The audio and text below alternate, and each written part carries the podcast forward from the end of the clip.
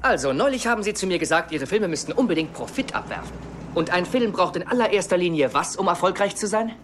Titten. Nein, etwas anderes. Einen Star. Ich mache niemals Filme mit Stars, ich mache Ramsch. Ja, aber wenn Sie darin einen Star auftreten lassen, entsteht etwas Einmaliges. Ja, Ramsch mit einem Star. Oh nein, etwas Besseres. Glauben Sie mir, damit würden Sie mehr Geld verdienen als mit Sklaven in Ketten. Filmriss, das Kinomagazin bei Radio Blau und Radio Korax. Wieder voll politisch korrekt hier. Wir begrüßen euch ganz herzlich zu vier Stunden Filmriss.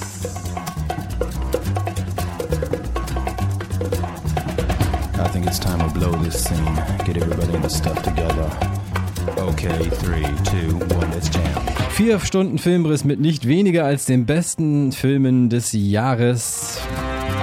Wir haben unsere Top 10 gewählt. 14 Redakteure waren daran beteiligt. Das ist absoluter Rekord.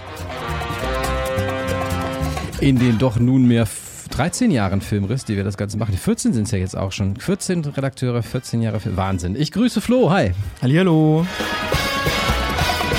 Und die Jasmin kann ich auch schon begrüßen. Oder die ist gerade wieder raus. Dann, oder wir sind raus? Wir sind, glaube ich, Hallo, raus. Jasmin? Nein? Gut, okay.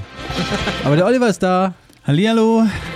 Und viele, viele andere Stimmen werdet ihr gleich hier auch noch im Radio hören, denn äh, wir sind heute vollzählig angetreten, so ziemlich. Also wirklich 007. Q, was zum Teufel machen Sie hier? Ich hätte Sie töten können. Ich habe Urlaub. Filmstart der Woche.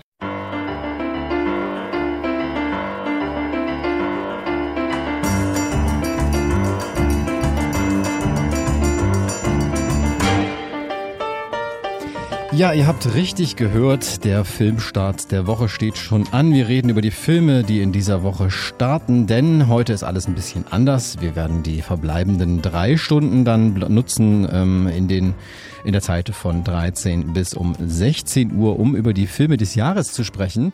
Ähm, und dann können wir quasi jetzt in der ersten Stunde noch über das reden, was sonst noch so angelaufen ist in diesem Jahr, im, in, in dieser Woche im Kino. Und da gibt es ja doch noch einiges auf jeden Fall, über das wir äh, sprechen sollten. Da ist zum Beispiel ein neuer äh, Superheldenfilm, der muss auch sein, klar. Aber es ist auch einer der Filme, die persönlich bei mir es in die Top 10 der besten Filme des Jahres geschafft haben. Also ein Film, ähm, wir haben ja für uns individuell jeweils zehn Filme aufgestellt, wenn es denn auf zehn geschafft haben, so irgendwie. Also nicht jeder hat irgendwie zehn zusammengekriegt. Ähm, vielleicht war ja auch nicht immer das, was man so gesehen hatte, über das Jahr verteilt, dann doch Top 10 und besten Listen würdig. Das ist äh, klar, aber ähm, ja, die meisten von uns haben es auf zehn Filme geschafft, die ähm, in diesem Jahr jeder halt quasi für sich selbst zusammengeschrieben hat. Ähm, und davon haben wir dann jeweils Punkte vergeben, jedem einzelnen Film ähm, eine Platzierung, äh, nach der Platzierung quasi Punkte gegeben und auch nach der Häufigkeit der Nennung.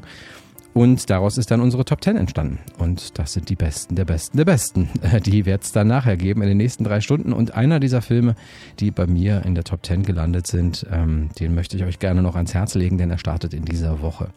Und es ist der neue Film von Wim Wenders. Wim Wenders, ja, kein Unbekannter, hat sich sowohl im äh, Dokumentarfilm als auch im Spielfilm über die letzten, ja, mittlerweile doch schon 50 Jahre fast, ähm, ja, sehr etabliert im Kino, ähm, mit Filmen wie Paris, Texas, äh, mit Filmen wie Der Himmel über Berlin beispielsweise. Äh, und vielen, vielen mehr ist er wirklich auch eine internationale Größe geworden. Da erzähle ich euch, glaube ich, nicht zu viel, aber auch seine Dokumentarfilme wie Pina beispielsweise oder auch Buena Vista Social Club ähm, sind ja wirklich Welterfolge geworden und äh, zeigen auf der einen Seite ähm, sein meisterhaftes Gespür zu beobachten, ähm, aber auch zu erzählen, weil seine Dokumentarfilme sind ja doch auch immer sehr erzählerisch, beziehungsweise seine Spielfilme doch auch immer sehr dokumentarisch. Und so haben wir es jetzt auch mit seinem neuen Film Perfect Days. Er war ja in diesem Jahr bereits im Kino mit Anselm, also da hat er einen Dokumentarfilm gedreht über Anselm Kiefer, den dann auch wieder in 3D, ähnlich wie bei Pina, also die großartigen, großformatigen Kunstwerke von Anselm Kiefer ähm, hier wirklich räumlich auch in Szene gesetzt.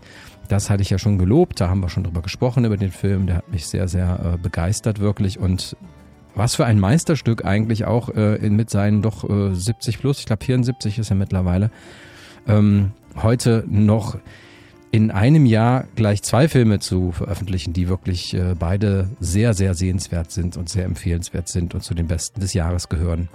Denn neben Anselm ähm, hat er auch Perfect Days inszeniert. Das hat natürlich schon irgendwie damit zu tun, dass wir zwischenzeitlich eine Pandemie hatten, also da sich ja sicherlich auch einiges an Filmarbeit aufgestockt hat äh, und aufgestaut hat. Aber ähm, es ist äh, vor allen Dingen auch der Tatsache zu verdanken, dass äh, hier tatsächlich seine beiden ähm, Professionen, seine beiden Leidenschaften halt zusammenkamen, denn er ist nach Tokio eingeladen worden. Ähm, Tokio beziehungsweise auch Japan äh, mit dem Land und mit der Stadt hat er eine tiefe Verbindung schon seit vielen, vielen Jahren oder Jahrzehnten, hat ja auch schon mit Tokio gar einen Film in Japan inszeniert und ähm, immer wieder halt irgendwie diese Verbindung zu Japan äh, auch gepflegt und war auch viel dort und hat das Land bereist und äh, viele Menschen dort auch kennengelernt und mit ihnen zusammengearbeitet. Und ein japanischer ähm, ja, Künstler ist auf ihn zugekommen und hat ihm gesagt, äh, hier, da gibt es in Japan, in Tokio, to äh, Toiletten, öffentliche Toiletten, die sind ähm, gestaltet von Designern und die sind halt wirklich eigene Kunstwerke für sich. Und das ist doch was ziemlich Einzigartiges, dass es sich doch vielleicht mal lohnen würde, ähm, es einzufangen und äh, darüber einen Dokumentarfilm zu drehen. Und als er das gesehen hatte und als er sich in der Stadt aufgehalten hat und auch dort die Menschen gesehen hatte und vor allen Dingen auch die Menschen gesehen hatte, die sich ähm, dafür verantwortlich zeichnen, diese Toiletten auch zu reinigen, ähm, da hat er sich entschlossen, hier eine Geschichte zu erzählen und einen Spielfilm daraus zu machen. Man muss sich das äh, ganz kurz vielleicht so vorstellen. Ähm, ich habe es ja auch schon mal gesagt. Also in Tokio ist es ein äh, Grundrecht auf Toilette gehen zu können, möchte ich mal sagen. Also dieses Grundbedürfnis wird dort tatsächlich ziemlich hoch gehalten. Das heißt, man hat wirklich jederzeit in äh, Laufreichweite, unweit von dem Ort, wo man sich gerade befindet, eine kostenlose öffentliche Toilette. Und die sind in den meisten Fällen tatsächlich auch sehr sauber. Ähm, also kein, kein Vergleich jetzt irgendwie zu Berlin Mitte äh, oder so. Also es ist definitiv äh, eine ganz andere Toilettenkultur dort tatsächlich auch. Ähm, und man hat eben ja im öffentlichen Raum diese Räume, ähm, die natürlich auch, das gehört auch dazu, gerade eben in der japanischen Gesellschaft, ähm, immer einen Respekt und einen ja, gegenseitiges äh, Aufeinander halt irgendwie bedeuten.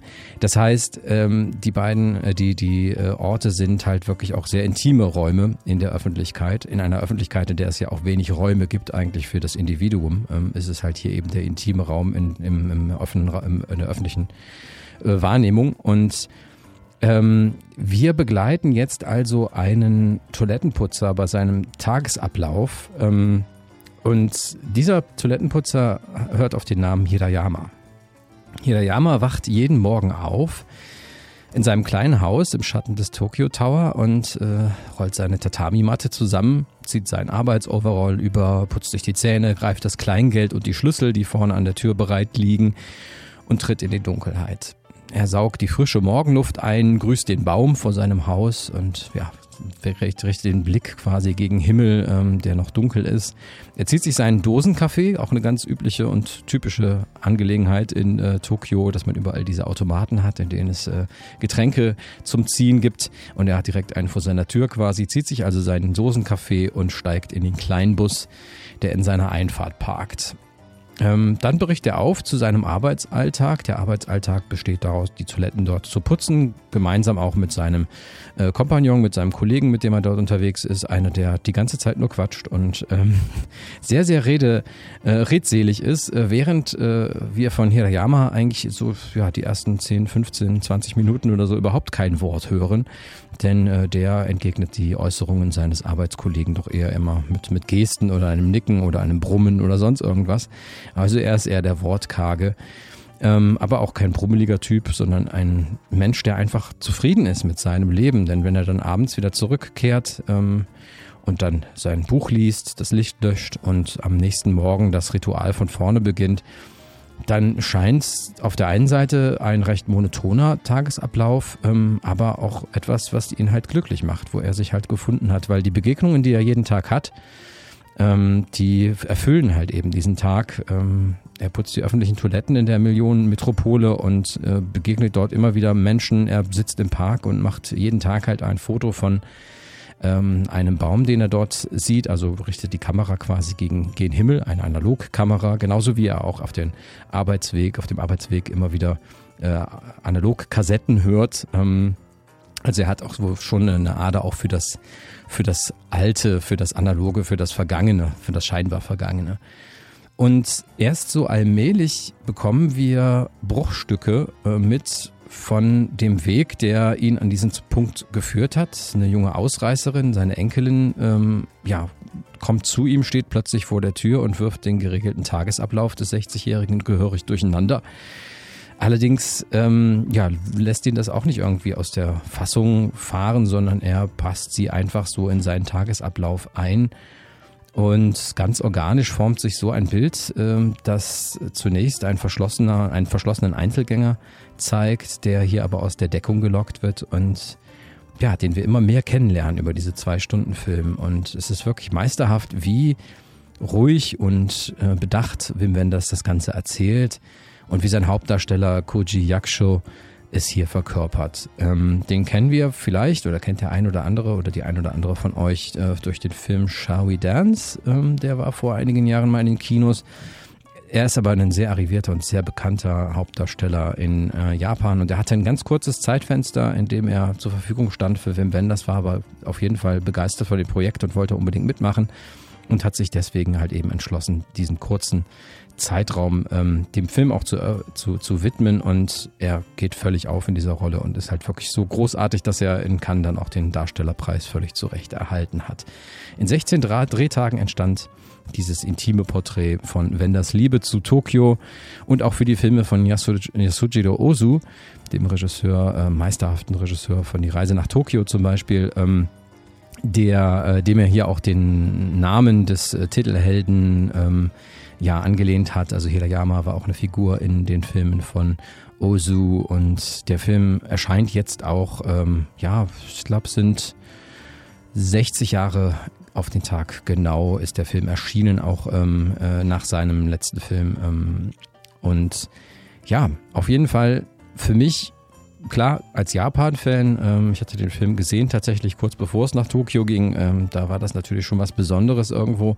Aber auch sonst ist es einfach ein sehr schön ruhiger, bedacht erzählter, ähm, sehr einnehmender und einfühlsamer Film mit tollen Bildern ähm, und einer wunderschönen Atmosphäre ähm, der ganz viel Kluges auch über das Leben aussagt. Und deswegen war es ein Film, der mich wirklich voll erreicht hat, so mein Herz erreicht hat und deswegen in diesem Jahr auch definitiv zu meinen Lieblingsfilmen zählt.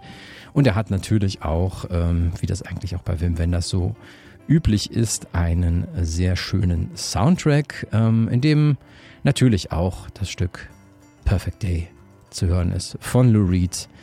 Und das hören wir jetzt.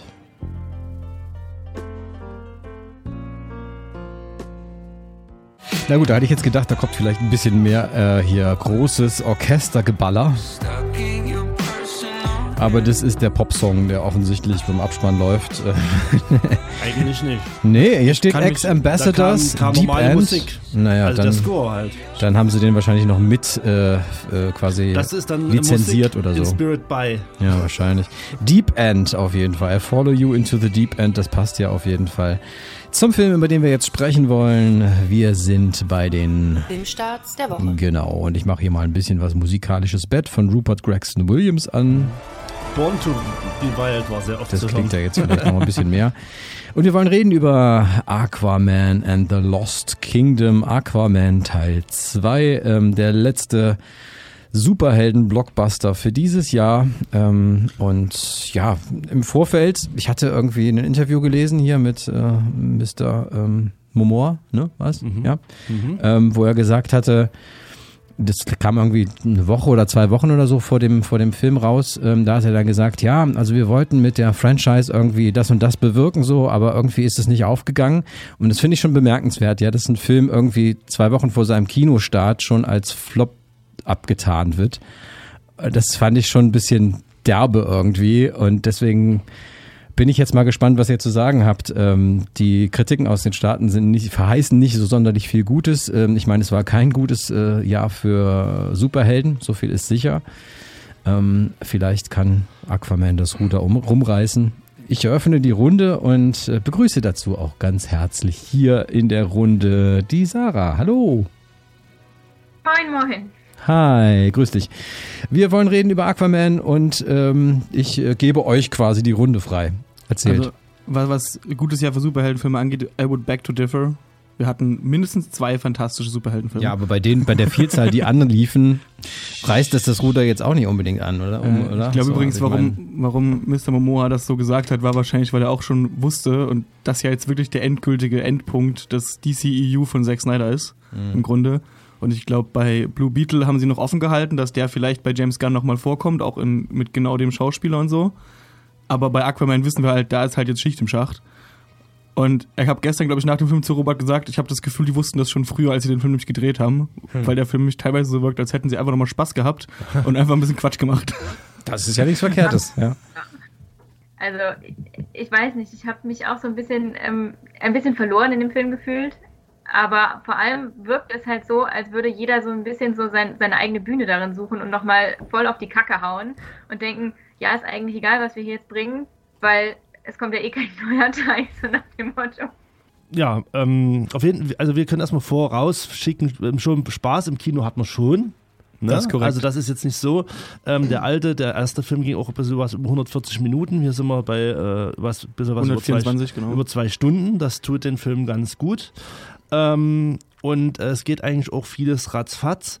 Ähm, wir können erstmal einsteigen, worum geht's eigentlich hier. Wir hatten also alle, die den ersten Aquaman gesehen haben, da hatten wir äh, schon äh, einen, einen Antagonist, der gespielt war, auch damals schon von Yaha Abdul Matin II., der ziemlich äh, cooler Schauspieler ist, und als David Kane und sozusagen als Black Manta. Das ist also der Typ, der mit diesem krassen Anzug und diesem roten Strahl äh, Laserstrahl da alles wegbrutzelt äh, und äh, das war schon spektakulär am ersten Teil. Besonders gut finde ich auch sein Musikthema. Also die Musik war auf jeden Fall wieder sehr gut. Also äh, die, die Themes sind äh, sehr geil. Und ja, er ist, ähm, ja, und sein, sein Helm wurde er zerstört und er sucht immer noch die ganze Zeit, ähm, sich bei Aquaman an seinem Vater zu rächen. Also der ist schon ganz schön, ja, also die, das ist die einfachste Grundmotivation, die ein Charakter haben kann. So ein Racheding und dann so über alles auch zu gehen.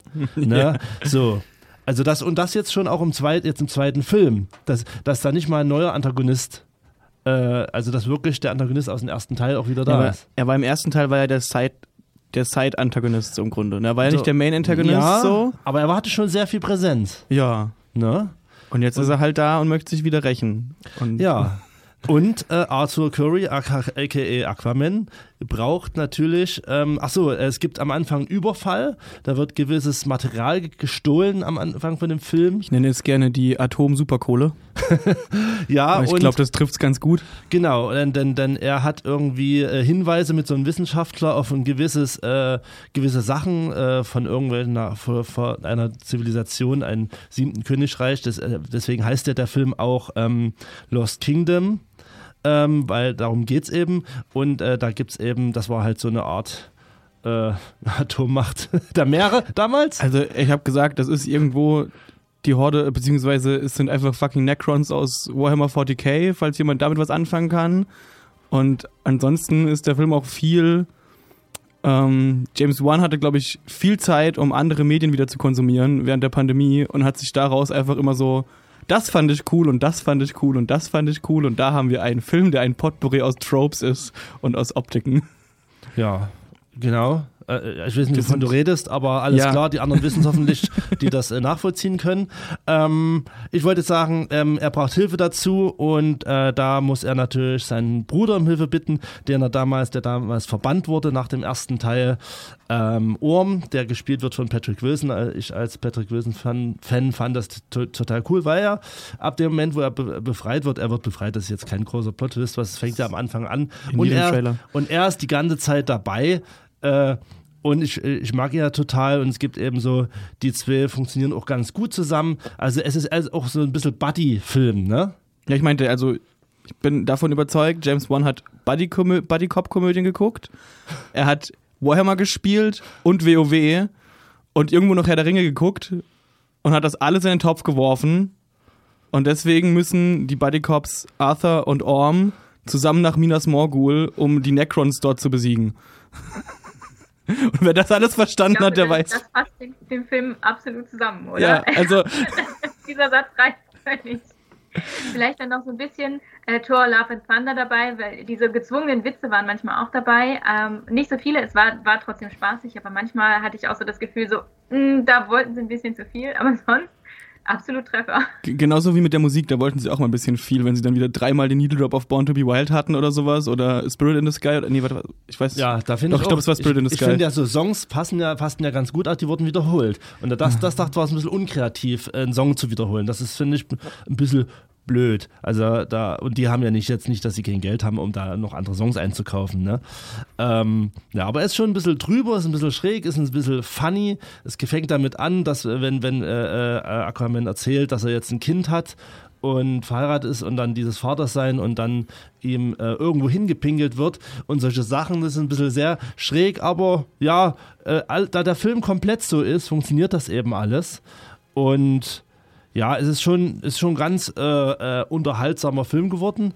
Aber für mich jetzt nicht, damals hat der erste, war für mich so eine Überraschung. Ich habe von dem nichts erwartet, war eine Überraschung. Auch technisch und bildtechnisch war der erste für mich eine Überraschung. Da gab es eine sehr schöne Verfolgungsjagd von äh, Mantra, Manta, äh, der ähm, die, die über so eine Stadt verfolgt und die Kamera zoomte da mal raus und weg und es war immer ein Bild ohne, ohne Schnitt. Ähm, und das war, hier gibt es eine, eine Sequenz, die, die ein bisschen so angelehnt ist, aber die ist nicht so spektakulär, wo die eben eine Basis infiltrieren und dann bleibt das eine Kamera und die fährt dann hinterher. Aber ja, und oder wo diese, äh, ja, die, die, die aus der Tiefe kommen, die äh, beim ersten Teil, ja, das war auf jeden Fall, da waren richtig so tolle Bilder dabei, wo ich dachte, wow, die haben sich eingebrannt. Ähm, das war jetzt hier nicht so, es war alles so auf guten, guten Standardmaß, war alles qualitativ auf hochwertigem Level, aber ich würde jetzt sagen, den, den ersten konnte er nicht toppen, aber der war auf jeden Fall eine gute Unterhaltung. Ja, ich würde auch, ich würde auch, ein paar Abstriche finde ich hat er schon. Es gab bei der ein oder anderen Unterwasserszene gerade am Anfang schon so ein bisschen den ein oder anderen Floaty Head, der wirkte, als wäre das einzige echt in dieser Szene der Kopf und sie wissen nicht so richtig, wie sie den auf den Körper kriegen. Also ich fand, er hat ein paar Aussetzer hat er schon gehabt, was die Optik angeht, aber im Großen und Ganzen. Ich habe ja nichts- gesagt, der erste ist optisch gut. Ja. Ich meine, habe nicht von dem hier Ja, geredet. ich der hatte eben genau durchschnittlich. Deswegen habe ich das auch gesagt. Das, das, Ja. Ich meine auch diesen hier äh, deswegen auch durchschnittlich, weil sowas existiert im ersten nicht. Da Das haben die stimmt. auf High Presence alles top gemacht und da ist mir gar nicht sowas aufgefallen. Und hier gibt es ab und zu mal so, ähm, äh, wir wissen alle beide, äh, wenn ihr den Film seht, ist die äh, kurz die letzte Szene vor Schluss, bevor der Abspann kommt, der wirkt. Also bis dahin äh, äh, gibt es da so eine so eine Szene und dann gibt es so einen ganz kurzen Ransu, also ranzoomen und also äh, ein Bildausschnitt, der näher ist, der so kurz ändert und das sieht ganz, äh, sieht aus, als hätten sie es wirklich nachträglich reingesteckt. Ich, hatte, ich glaube, dass ich habe das Gefühl, das war irgendwie ein Nachdreh, weil es gab ja auch viele Nachdrehs bei Ja. dem Film wieder, der irgendwo in einem Hinterhof von einem Studio wahrscheinlich gemacht wurde und das musste irgendwie noch reingequetscht werden. Ja, all- eben so viele, so, so kleine Sachen, eben so die Sachen. Ähm, wir wollen aber jetzt nicht den Oktopus hier vernachlässigen, den äh, Flo auch sehr amüsant fand. Äh, äh, Sarah, wie fandst du den Okt Oktopus? Großartig, besonders weil er Japaner war. Er hat Japanisch gesprochen. Das ist toll. Ah! Der hat gesprochen? Ja, das ist ja, das, das haben wir ja, siehst du, du als, als Nee, nee, Kennerin? ähm, Aquaman hat mit ihm gesprochen und Aquaman hat mit ihm auf äh, Japanisch gesprochen und kommuniziert. Ja, das Der hat wissen- ihm immer ein bisschen Druck gemacht auf Japanisch. Geil, Aber- aber, das wissen wir ja nicht, aber Man das, halt geile Insider, siehst du, bei, bei uns war Ja. das nur Gebrabbel. Ja, ich habe nicht erkannt. Ich hab, dann hätte ich damit gerechnet, dass er ihn irgendwie Takoyaki nennt oder sowas, dann hätte ich es gerafft. Äh, Ja. Nee, für mich war das, ich dachte, das war eben so eine erfundene Fischsprache oder irgendwas. Ne? Aber das ist natürlich, ja, das ist cool.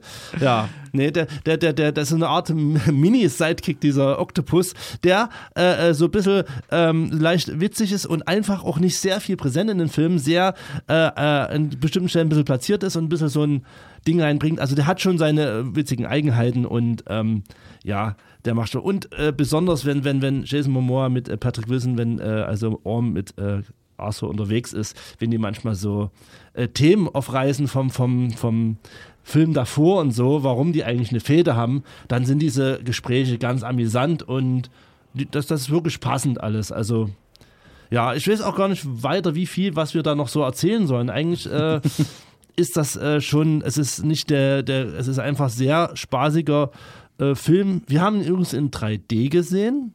Und ich muss sagen, für Filme, die äh, äh, bei 3D, da, da der natürlich auch wie alle Filme heutzutage, das wüsste ich, äh, nicht in 3D gefilmt ist, war es für ein äh, durchgerendertes 3D äh, ja, es hat eine schöne Tiefe gehabt, eine Tiefe bei Aquaman, aha.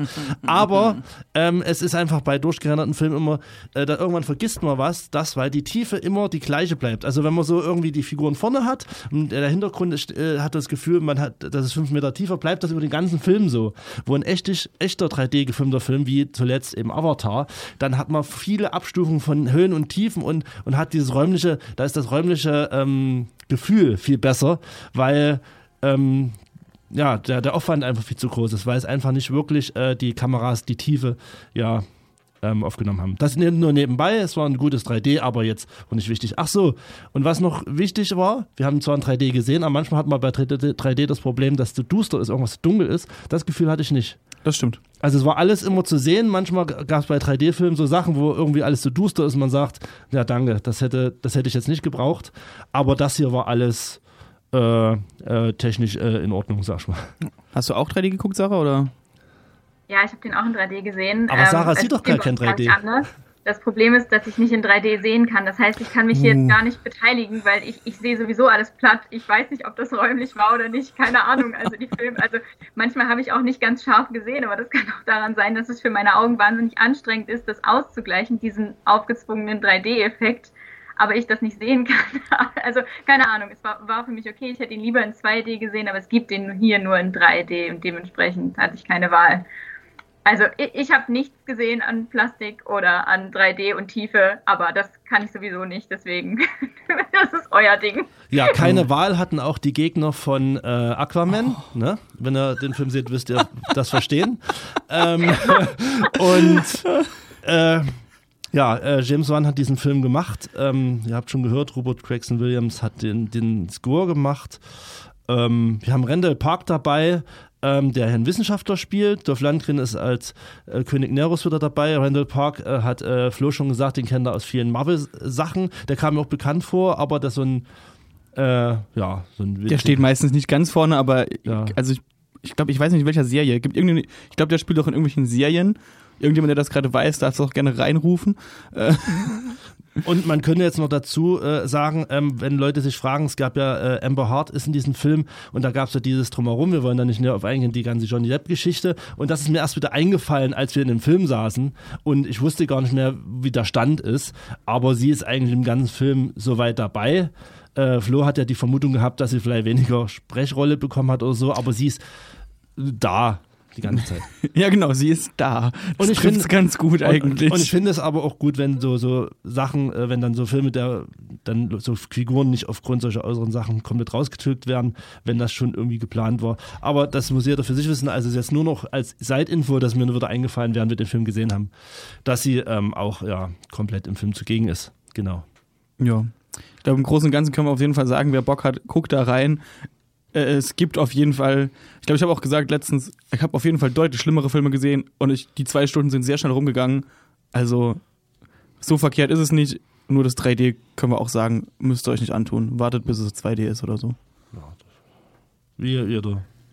Ja, wer die Wahl hat, hat die Qual. So ist das.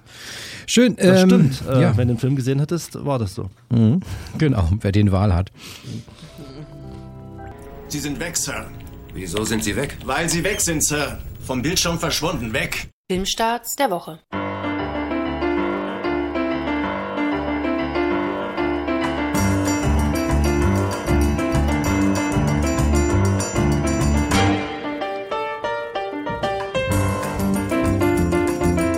Für die Eingeweihten war das ein Zitat aus Octopus 2000. Aber das war, glaube ich, zu, zu Meta jetzt. Äh, wir sind in den Filmstarts der Woche und haben schon den Filmstart der Woche besprochen, der von Wim Wenders kam. Äh, Wir haben über Aquaman 2 gesprochen, äh, den groß, größten Filmstart dieser Woche. Ja, und fast den kleinsten Filmstart der Woche, wobei ich das irgendwie gar nicht so richtig verstehe. Ähm, den hat ein Film inne, ähm, bei dem ich auch zuerst dachte, Mensch, ist das jetzt irgendwie eine Netflix-Produktion? Kommt der jetzt eine Woche ins Kino und danach läuft er halt irgendwie beim Streamer an? Nee, ähm, Iron Claw ist dann doch irgendwie ein bisschen was anderes, oder Jasmin? Hallo, grüß dich erstmal. Hey, hi. Ja, äh, The Iron Claw ist tatsächlich was anderes. Ist ein, äh, ja, ein Drama über Wrestler, würde ich, äh, würde ich erstmal beschreiben. Oder eben Äh, also vom Gefühl her ist es ein Katastrophenfilm äh, als Familienaufstellung. Also Okay. Es beginnt im Grunde damit, dass Zac Efron, den Hauptcharakter, äh, spielt, erzählt, dass seine Familie verflucht ist und ähm, so fühlt sich das auch an. Es geht um die äh, Familie des Wrestlers Fritz von Eric und äh, dessen mehrere Söhne. Ähm, die sind alle Wrestler.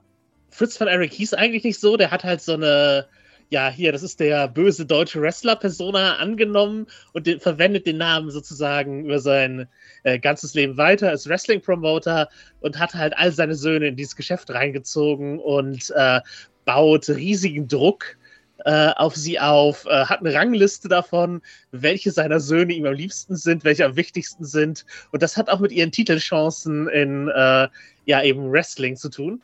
Und damit ja ruiniert er im Grunde deren Leben. Oder sie lassen sich halt auch reinziehen darin, ihre Leben dafür äh, aufzugeben. Und äh, ja, die meisten der Söhne überleben es halt einfach nicht, ob durch äh, Unfall ähm, oder Suizid oder halt eben Kombinationen davon. Ähm, ja, sozusagen, die, die sind tatsächlich äh, einem tragischen Schicksal ähm, ja, ausgeliefert, fallen dem anheim und man ist halt irgendwie Zeuge, wie diese Familie funktioniert in diesem Wrestling Entertainment äh, Kontext. Das Ganze ist halt auch sehr so äh, früh 80er Jahre Stimmung und ähm, ja, die, man merkt halt, dass die halt auch als Familie eben eine Gemeinsamkeit haben, dass die Charakter in ihren Beziehungen funktionieren, auch wenn sie eben praktisch von ihrem Vater in die Konkurrenz geschubst werden äh, und ihre Mutter super religiös ist, haben die Söhne eben auch eine halt ehrliche Beziehung zueinander und mögen sich und versuchen eben ja einen, ein gutes Leben zu haben, während sie absolut, absolut in so einen Steroidmissbrauch gedrängt werden und dazu zum Beispiel ihre olympische Sportkarriere aufzugeben, um halt äh, Catcher vor der, der Kamera zu sein, ähm, mit äh, ja dann tragischen Unfällen und eben äh, Beziehungen, also halt die Frauen, die die Jungs kennenlernen, die dann in dieses Familiensystem reingezogen werden und die Tragödie halt auch äh, miterleben. Also ja, es ist ein tragischer Film über Wrestling, der eben auch mit diesem Familie als High Control Group und halt auch der Ebene von Identitäten, die man sich für eben diesen dieses Entertainment aufbaut, spielt, dass eben sie die von Eric-Familie sind und nicht die Familie mit dem bürgerlichen Namen, den es äh, mal gegeben hat und dass eben diese Identität von Wrestler vom Vater vollkommen angenommen wird und den Söhnen eigentlich kein Raum außerhalb des Wrestling äh, gegeben. Und halt eben eine Versch sozusagen eine Verschmelzung der Ebenen von äh, das ist sozusagen mein Sport-Image im Ring und das ist, bin ich als Privatperson. Ähm, ja, es ist auf jeden Fall ein ja, eher düsterer Film, würde ich sagen. Eine der Figuren lebt am Ende noch und das ist optimistisch. ähm, ja, äh, es ist halt ein Film des Regisseurs äh, Sean Durkin und der hat äh, mit, wie war die Reihenfolge der Namen? Gebt mir eine Sekunde. Äh, mit äh, Martha Marcy Martha May Marlene May schon einen Marlene, Film ja, bei der High genau. Control Group äh, Mhm. inszeniert und es fühlt sich halt auch wieder an, als wäre man äh, in einen Kult eingeladen worden, nur in Hm. diesem Fall eben als eine Entertainment-Familie. Hm. Es klingt auch so ein bisschen für mich, also das hat, war so meine erste Assoziation äh, natürlich an The Fighter, ne? Von David. Russell damals, der ja auch so eine Boxerfamilie halt eben begleitet hat und auch so sehr stark, ähm, wie das ja auch bei. Russell eigentlich üblich ist, halt den Fokus auf dieses Familiendrama. In diesem Fall ist es bei dir ja dann doch eher eine Familientragödie, ne? Äh, ja, ja, also genau. Kann man, kann man durchaus auch da mit reinnehmen. Natürlich The Wrestler von Darren Aronofsky, halt Mhm. auch mit dem dieses Selbstzerstörerische, das dieses Entertainment mit sich bringen kann. Also ja, es gibt, äh, es gibt Beispiele, wo die The wo ähnliche Themen äh, behandelt wurde. Ich finde dies halt nochmal ähm, familiensystemisch tragischer. Genau, aber es sind auf jeden Fall gute Vergleiche und wenn man eben Lust hat auf ein Familiendrama von einem ungewöhnlichen Hintergrund, ähm, dann ist das ein schöner Feel-Bad-Film für Weihnachten. Ja, herrlich. Auch sowas muss sein, auf jeden Fall. Äh, in aller Besinnlichkeit. Ähm, ja, The Iron Claw. Vielen Dank, liebe Jasmin. Sehr gerne.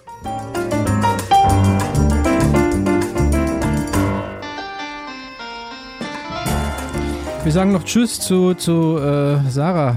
Schöne Feiertage, hab's schön. Äh, vielen Dank für deine Top Ten noch. Wir haben sie noch mit eingearbeitet. Äh, du bist leider jetzt raus für den Rest der Zeit, aber schön, dass du noch da warst für Aquaman und alles Gute. Ja, danke. Ich wünsche euch schöne Feiertage. Rutscht gut rein und macht euch schön, bleibt gesund. Und ja, ich freue mich, wenn wir uns im neuen Jahr wiedersehen. Oder hören. Ja, Mal gucken. Ich das schaff's irgendwann machen noch mein Studio. Das machen wir, wunderbar. Und äh, du hast jetzt auch die Möglichkeit, quasi ganz schnell dein Radio auszuschalten, denn jetzt kommt das hier. So what are you doing back? Well, I sat back and thought about the things we used to do. It really meant a lot to me. You mean a lot to me. I really mean that much to you? Girl, you know it's true. Oh yeah, eine kleine Zeitreise. Zurück in die tiefsten 90er. Wir wollen reden über den Milli Vanilli Film. Ja, es hat sich lange angekündigt. Ähm, der äh, Regisseur von vielen verschiedenen ähm, erfolgreichen deutschen, ja vor allen Dingen Beziehungskomödien, Simon Verhoeven. Also hier als Regisseur äh, von Girl You Know It's True, ähm, der Geschichte von Milli Vanilli, der fast wahren, würde ich mal so sagen. Ähm, sicherlich ist hier einiges dann doch auch ähm, for dramatic purposes ein wenig verdreht worden, aber gut, das äh, gehört natürlich auch irgendwo dazu. Simon Verhoeven ähm, natürlich bekannt als äh, Schauspieler, als Produzent, aber auch als Regisseur. Ähm, Nightlife hat er ja gemacht hier zum Beispiel. Ich glaube, das war nicht unbedingt sein größter Erfolg mit Elias Mbar. Obwohl, der war doch, es ging, glaube ich, ne? Der lief dann irgendwie so im Nachgang zur Corona-Pandemie. Ja. Noch relativ. Ich sehe hier auch dicke. noch, der war auch schon in Hollywood unterwegs mit äh, Unfriend oder Friend Request, je nachdem, wo man anscheinend guckt.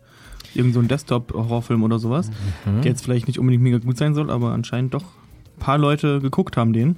Ja. Und noch Ja. Willkommen bei den Hartmanns, noch so eine. Genau, willkommen bei den Hartmanns. War ja wahnsinnig Wow. erfolgreich. Männerherzen war auch nicht gerade ohne irgendwie. Und wie gesagt, zuletzt noch Nightlife. Und ähm, ja, die Doku-Serie FC Bayern Behind the Legend hat er auch gemacht. also alles, was irgendwie äh, kommerziell doch orientiert, erfolgreich, erfolgversprechend ist. Äh, und das ist sicherlich auch die Geschichte von Milli Vanilli, denn die haben ja doch viele von uns ähm, erlebt in den 90ern. Äh, der ein oder andere wird sich wahrscheinlich noch dran erinnern. Ich nicht. An, an Girl You Know It's True, an äh, Girl I'm Gonna Miss You, an Blame It on the Rain, an all die Hits, die es irgendwie gewesen sind. Und der Film zeigt jetzt ziemlich äh, unterhaltsam, möchte ich mal so sagen, mit viel 80er, 90er Flair, so ähm, ja, wie wie das Ganze irgendwie sich verselbstständigt hat, ein Stück weit, ne? Ja, und es macht erstaunlich viel Spaß. Finde ich. Also ich, ich Erstaunlich dafür, dass es eine deutsche, kommerziell groß angelegte Produktion ist, ja. Ja, aber Geh ich glaube, ich tatsächlich. Ich glaub, Film mit Matthias Schweighöfer. Das ja, stimmt. Gehe ich mit. Ich würde aber auch behaupten, ich glaube, da ist der Stoff einfach auch sehr gut geeignet dafür und die Musik, weil ähm, ich weiß nicht warum, aber irgendwie habe ich das Gefühl gehabt, ich habe eine Schwäche für diese Musik oder sowas. Ich fand das einfach sehr unterhaltsam und es hat einfach alles sehr gut gepasst. Und es wirkte auch dadurch, dass es halt, auch wenn es zwei Deutsche sind oder beziehungsweise mindestens einer halt und aus Deutschland stammt, die Geschichte, ist es halt doch irgendwie eine sehr internationale Geschichte, die sich dann eben wieder gut eignet für so einen Film. Ja, auf jeden Fall. Es ist äh, schon einzigartig, dieser Skandal. Ähm, ihr werdet es alle wissen, ähm, als rauskam 1990, dass ähm, Fab Morvan und Rob Pilatus eben nicht die beiden sind, die hier singen, sondern dass eine Band war, die im Hintergrund quasi die Songs aufgenommen hat, während die beiden im Rampenlicht standen und auf der Bühne standen und halt wirklich also was mich halt wirklich nochmal fasziniert hat oder ähm, was ich gar nicht mehr so auf dem Schirm hatte, war wirklich, wie groß die vor allen Dingen auch in den USA waren. Also wie groß wirklich auch die entsprechenden Konzerte waren, diese Tour, die sie dann gemacht haben. Ähm, Wie ja, viele Titel, die in den Charts hatten, einfach, wenn man das so mitkriegt. Dann gerade das, das zweite Album, ich glaube, heutzutage, also ich kannte nur Girl You Know It's True. Ich kannte durch den Film danach noch zwei weitere Lieder und ansonsten nicht, aber das wurde ja auch gezeigt und äh, wie viele Lieder die eigentlich in, gerade in Amerika in den Charts dann hatten und wie die Leute auf sie abgegangen sind. Ja, ganz genau, weil drei Nummer eins Hits waren es insgesamt tatsächlich in den Staaten. Und ähm, der Film erzählt das von den Anfängen quasi, wo die beiden sich kennenlernen ähm, bei einem Casting wo äh, sie dann in der Münchner Nachtclub-Szene quasi so ihren Durchbruch äh, feiern im Endeffekt, also dort als Tänzer unterwegs sind ähm, und ja eine schicke äh, Choreografie irgendwie sich ausdenken und dazu halt mit Fashion-Kleidung und vor allen Dingen dem, dem, dem Äußeren, was sie ja dann auch ändern und was sie halt auch wirklich anpassen, äh, um halt irgendwo auch erfolgreich zu sein. So in der ausgehenden ähm, äh, Breakdancer-Phase quasi da äh, ihre Erfolge feiern in der lokalen Münchner Szene und dann halt eben auf Frank Farian treffen, der ein Gesicht sucht oder zwei, zwei Gesichter suchte für sein, seine Songs, ähm, die er produzierte. Und so kam das eine zum anderen. Ja, und so nahm das Unheil seinen Lauf oder so ähnlich kann man auch sagen. Praktisch, ja. Äh, genau. Weil ich weiß nicht, also ich war ja nicht so betraut mit der Geschichte, was danach alles passiert ist. Ich wusste, die gab's, ich wusste, was für Musik die gemacht haben und ich wusste, dass das alles ähm, zerbricht, weil halt rauskam, dass die nicht selber gesungen haben. Was ich tatsächlich auch, wenn man es dann nochmal guckt und einem vor Augen geführt wird, dass da keiner früher drauf kam, weil ja Frank Farian davor auch schon mit Bonnie M. Mhm. exakt dasselbe ja schon mal gemacht hat und da wusste das jeder und jeder war vollkommen fein damit, dass das passiert. Es hat sich keiner dran gestört, dass bei Bonnie M. die Leute auf der Bühne nicht zwingend singen.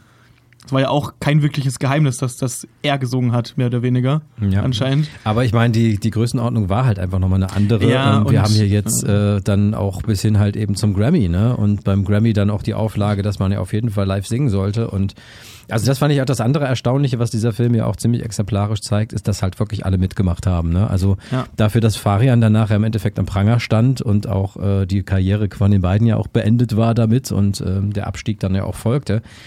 Ähm, die Plattenfirma, der Produzent, der Manager, die selbst der Vorstand halt irgendwie von vom vom vom Grammy, ähm, die waren ja alle dann im Endeffekt eingeweiht. Also die haben es schon gewusst, zumindest bevor es halt dann wirklich platzte. Also kann man so sagen, offiziell wusste das natürlich keiner. Mhm. Ich habe mir jetzt auch im Zuge des Films, weil mich das interessiert hat, kam ja dieses Jahr auch noch eine Doku, die habe ich mir jetzt auch noch angeguckt dazu, weil es mich interessiert hat. Und da haben, das ist eine sehr spannende Doku tatsächlich deswegen, weil äh, da fast jeder zu Wort kommt, außer Frank Farian, der wollte nicht. Mhm. Ähm, aber ansonsten reden auch die ganzen Leute, die du im Film siehst, sitzen da vor der Kamera, aber die erzählen halt zum Teil komplett unterschiedliche Geschichten. Mhm. Und das, deswegen ist es halt bis heute so richtig so, der eine behauptet so, der andere so, keiner, du weißt nicht so richtig, wer es genau wusste. Es hat sich vermutlich jeder gedacht. Aber ja, sie haben es geschafft, als Erste beim Grammy nicht live singen zu müssen, sondern durften Playback machen. Und äh, ich glaube, ein großer Punkt, warum sie da so abgestiegen sind, war halt auch dann die Starallüren, die sie halt hatten. Weil sie haben sich halt, sie wollten nicht nur Stars sein, gerade äh, Robert Pilatus, sondern er hat sich halt auch anscheinend dementsprechend viel zu oft leider so verhalten, wie ein extremes äh, Ich bin der Beste. Ja. Wenn man sich halt hinstellt und sagt, man hat für die Musikwelt mehr getan als die Beatles, Mhm. wird's halt schwierig, wenn man nur tanzt und nicht zu mal viel singt. Koks, ne? Ich sag's ja. es- also am Ende zu viel Koks einfach in der Nase gehabt und das äh, sorgt natürlich auch für eine gewisse Portion Größenwahn. Wahn hier, die das Ganze jetzt hier irgendwie doch, doch ganz gut auf die Leinwand bringt. Äh, also Simon Verhoeven kann man da keinen Vorwurf machen, der macht das unterhaltsam in jedem Fall, wie das erzählt wird. Ähm, ich fand äh, Matthias Schweighöfer erstaunlich unterhaltsam, ausnahmsweise mal richtig hier, weil er ein richtiges Arschloch spielt. Manchmal ein bisschen sehr viel drüber. Ich finde ihn tatsächlich gar nicht mal, also so ein richtig Arschloch und so drüber fand ich es gar nicht. Ich fand es teilweise sehr perfide und ich fand es hat einfach sehr gut reingepasst, weil er so richtig schön deutsch sein konnte. Weil Frank Farian halt so ein richtiger Deutscher einfach ist dann und auch so dieses ganze süddeutsche Ding so rüberbringt und dass er halt auch einfach so klingt. Und ich, das fand ich, ich fand das alles unfassbar authentisch und ich fand, er hat da wirklich sehr gut reingepasst und ich war auch sehr überrascht, dass ich mal sagen kann, ich bin sehr begeistert von einem Matthias Schweighöfer in so einem Film. Kommt selten genug vor. Ich habe mal so eine, einen Zwischeneinwurf, eine Frage, ähm, auch wenn das, ich weiß nicht, ob das ein Spoiler ist, aber die Sache, ähm, nach, nachdem dann bekannt wurde, dass die äh, das nicht waren, warum ähm, haben nicht die Leute, die wirklich die Musik gemacht haben, warum sind die dann nicht berühmt geworden? Warum wurde es komplett abgesägt? Warum waren nicht die, Die wurden- echten Leute Vanilli Vanilli dann? Oder Pass auf, die wurden ja nicht komplett abgesägt. Es gab danach ja nochmal Milli Vanilli, beziehungsweise The Real Milli Vanilli, Ah. wo dann Charles Shaw und Brad Howell vor dem auch vor der Kamera standen und Okay, also das gab's. der Rapper und der Sänger haben danach noch immer noch eine Musikgruppe gehabt, die, die hieß dann einfach dem Real Milli Vanilli. Aber die sind dann einfach nicht mehr so erfolgreich gewesen, weil, glaube ich, einfach der Image-Schaden für diesen War zu Namen groß, okay. zu krass war. Und es Mhm. halt wirklich auch, ich glaube, viele sind halt drauf abgegangen, weil die beiden halt diese Optik hatten. Das war halt die Mhm. Kombination aus, es war die gute Musik, es waren, Mhm. und die beiden waren halt einfach, ja, die sehen halt einfach aus wie gemeißelt. Mhm. So, da muss ich auch nochmal sagen, das Casting ist wirklich verdammt Wahnsinnig gut, das muss also die beiden sagen, Jungs, ja. die äh, Rob und Fab spielen, Mhm. Tijan, Gerade- Tijan und Elan Ben Ali, völlige Neulinge quasi hier. Genau, aber Welt. als ich auch die Doku und die Aufnahmen von, von den originalen Rob und Fab gesehen habe, es ist unfassbar krass, wie sie den aussehen. Ich weiß auch nicht, ob sie dem Robert-Schauspieler äh, ähm, na, Kontaktlinsen gegeben haben oder ob er wirklich auch genau dieselben genialen grünen Augen hat. so, weil das ja schon auch so sein Ding war mit diesen langen Haaren und dann diese tiefen grünen Augen oder sowas, in denen man sich verlieren kann. Mhm. Äh, da war ich auch so, holy fuck. So, das Einzige, was wir natürlich noch sagen können, Lars, ne, ist, dass der Film im in der deutschen Version eine schöne Metaebene hat. Ja. Was, weil, weil die Synchro eben da ist, weil die mhm. beiden halt kein, nicht, nicht genau. selbst sprechen. Also das das tatsächlich, hört man oder sieht man. Das möchte ich halt tatsächlich an dieser Stelle auch bei der Begeisterung irgendwie, die du ausstrahlst, äh, dann gerne auf jeden Fall hier noch so reinwerfen. Zum einen finde ich den Film ähm, nicht eine wirklich tiefgehende Auseinandersetzung mit dem Thema und mit diesem großen Fake quasi, der, da hätte man sicherlich noch tiefer graben können. Das ist schon ein Unterhaltungsfilm, das merkt man ihm schon sehr an. Ähm, und das andere ist halt einfach die Tatsache, was überhaupt nicht geht, ist die Tatsache, dass der Film halt komplett synchronisiert ist. Also zumindest in den Szenen, in denen ähm, englischsprachige Schauspieler und Schauspielerinnen zugegen sind. Ähm, das heißt also, wenn sie in Amerika sind, dann ist es komplett in Deutsch ähm, und auch komplett synchronisiert. Ähm, und Rob und Fab sind hier quasi auch synchronisiert oder synchronisieren sich selbst. Matthias Schweighöfer synchronisiert sich natürlich auch selbst. In den deutschen Szenen, da ist es dann unsynchronisiert. Ähm, aber man merkt es halt einfach, man stellt es halt fest, so es ist halt für sich selbst halt einfach nochmal ein Fake. ja? Genau, und vor also die, die, die Lippensynchronität ist halt, halt einfach nicht gegeben. Gar nicht. äh, und was mir dann auch aufgefallen ist, als ich dann danach gerade von Robert Pilatus Originalaufnahmen gehört habe, ist, äh, wie sehr man merkt, wie deutsch dieser Mensch war, dass er halt eben in München aufgewachsen ist und halt einfach extrem den Bayern drin hat und auch sowohl im Deutschen als halt auch einfach im Englischen sein mhm. Akzent so enorm ist. Und es gibt ist. diese Szene, wo die beiden dann halt irgendwie vor der Plattenfirma stehen und die Plattenfirma sie zum ersten Mal reden hört quasi und es funktioniert nicht, weil alles in Deutsch ist. das stimmt, das ist auch Ey, so. bitte, denk doch mal ein Stückchen weit nach. Wenn sie wenigstens den bayerischen Dialekt da auf einmal hätten. Mhm. Einfach, einfach so dieser Switch zu, jetzt klingen sie wie Bayern oder zumindest der eine klingt wie ein Bayer. Ja. Dann, dann würde ich es, ja, aber ja, das stimmt schon, das ist schon teilweise ein bisschen blöd. Ja, und auf der anderen Seite halt auch das Französische natürlich, ne, dass er halt eben mit diesem französischen Dialekt auch nicht akzentfrei Englisch spricht, geschweige denn singen kann. Ähm, mhm. Ähm, das äh, ist da ja auch niemandem aufgefallen so. Also das ist alles ein bisschen sehr schade. Ähm, da hätte sicherlich noch mehr draus werden können, aber alles in allem ist es ein, ein gelungener äh, Film und ein unterhaltsamer Film und sicherlich auch einer, der ein großes Publikum finden wird denke ich mal. Ähm, denn die Geschichte ist ja doch noch relativ präsent äh, und jetzt auch wieder mit neuen Reissues quasi von der Best of und äh, allem möglichen auch wieder so ein bisschen im allgemeinen Bewusstsein angekommen. Ne? Gibt am Schluss auch äh, was zu gewinnen zum Film. Äh, sowohl die Soundtracks haben wir da als auch Freikarten. Also dranbleiben bis zum Ende. Für den Moment erstmal Girl You Know It's True und ich spiele keinen weiteren Song von Milli Vanilli. Es muss auch mal reichen jetzt, ja.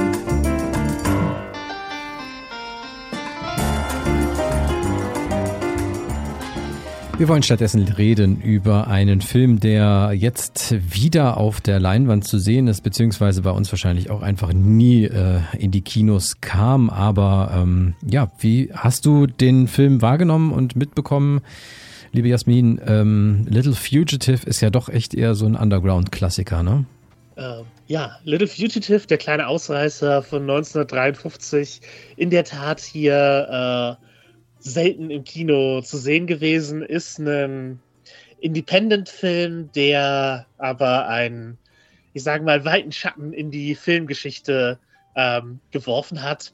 Zum einen hat er ein bisschen so die, die Brücke vom italienischen Neorealismus in die USA geschlagen und dann wieder zurück nach Frankreich. Äh, die Nouvelle Vogue äh, wirklich ähm, zutiefst beeinflusst. Äh, François Truffaut sagte, dass äh, ohne Little Fugitive es die Nouvelle Vogue nicht äh, gegeben hätte. Und ich möchte dann mal glauben, dass das eben tatsächlich der Einfluss äh, dieses, äh, dieses Films ist. Also es ist ein Schwarz-Weiß-Film, wo es im Grunde um äh, ja einen Tag aus der Perspektive von zwei Kindern geht. Äh, die Brüder Lenny und Joey äh, Kinder von einer alleinerziehenden Mutter in Brooklyn, in äh, New York entsprechend. Äh, Lenny ist gerade zwölf, spielt an seinem zwölften Geburtstag und Joey ist sieben, äh, interessiert sich sehr für Pferde. Das ist so, was man am Anfang über die kennenlernt und äh, Lenny ja, ist halt auch schon ein bisschen so der, der freche, mobbende ältere Bruder, der Joey halt immer nicht so dabei haben will, aber sich eben um ihn kümmern muss, weil äh, eher der Vater äh, im Krieg geblieben und so.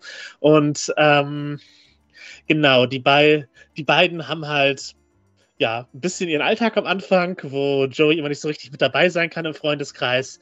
Und äh, Lenny möchte nach Coney Island fahren, was ein Vergnügungspark vor den Toren New Yorks ist. Und äh, dann wird seine Großmutter krank, die Mutter muss verreisen und er muss auf Joey aufpassen, darf an seinem Geburtstag nicht äh, in den Vergnügungspark, ist enttäuscht, schließt mit seinen Freunden äh, den Plan, dass sie sozusagen Joey glauben machen, dass Lenny äh, gestorben wäre, damit sie halt abhauen können und nach Coney Island.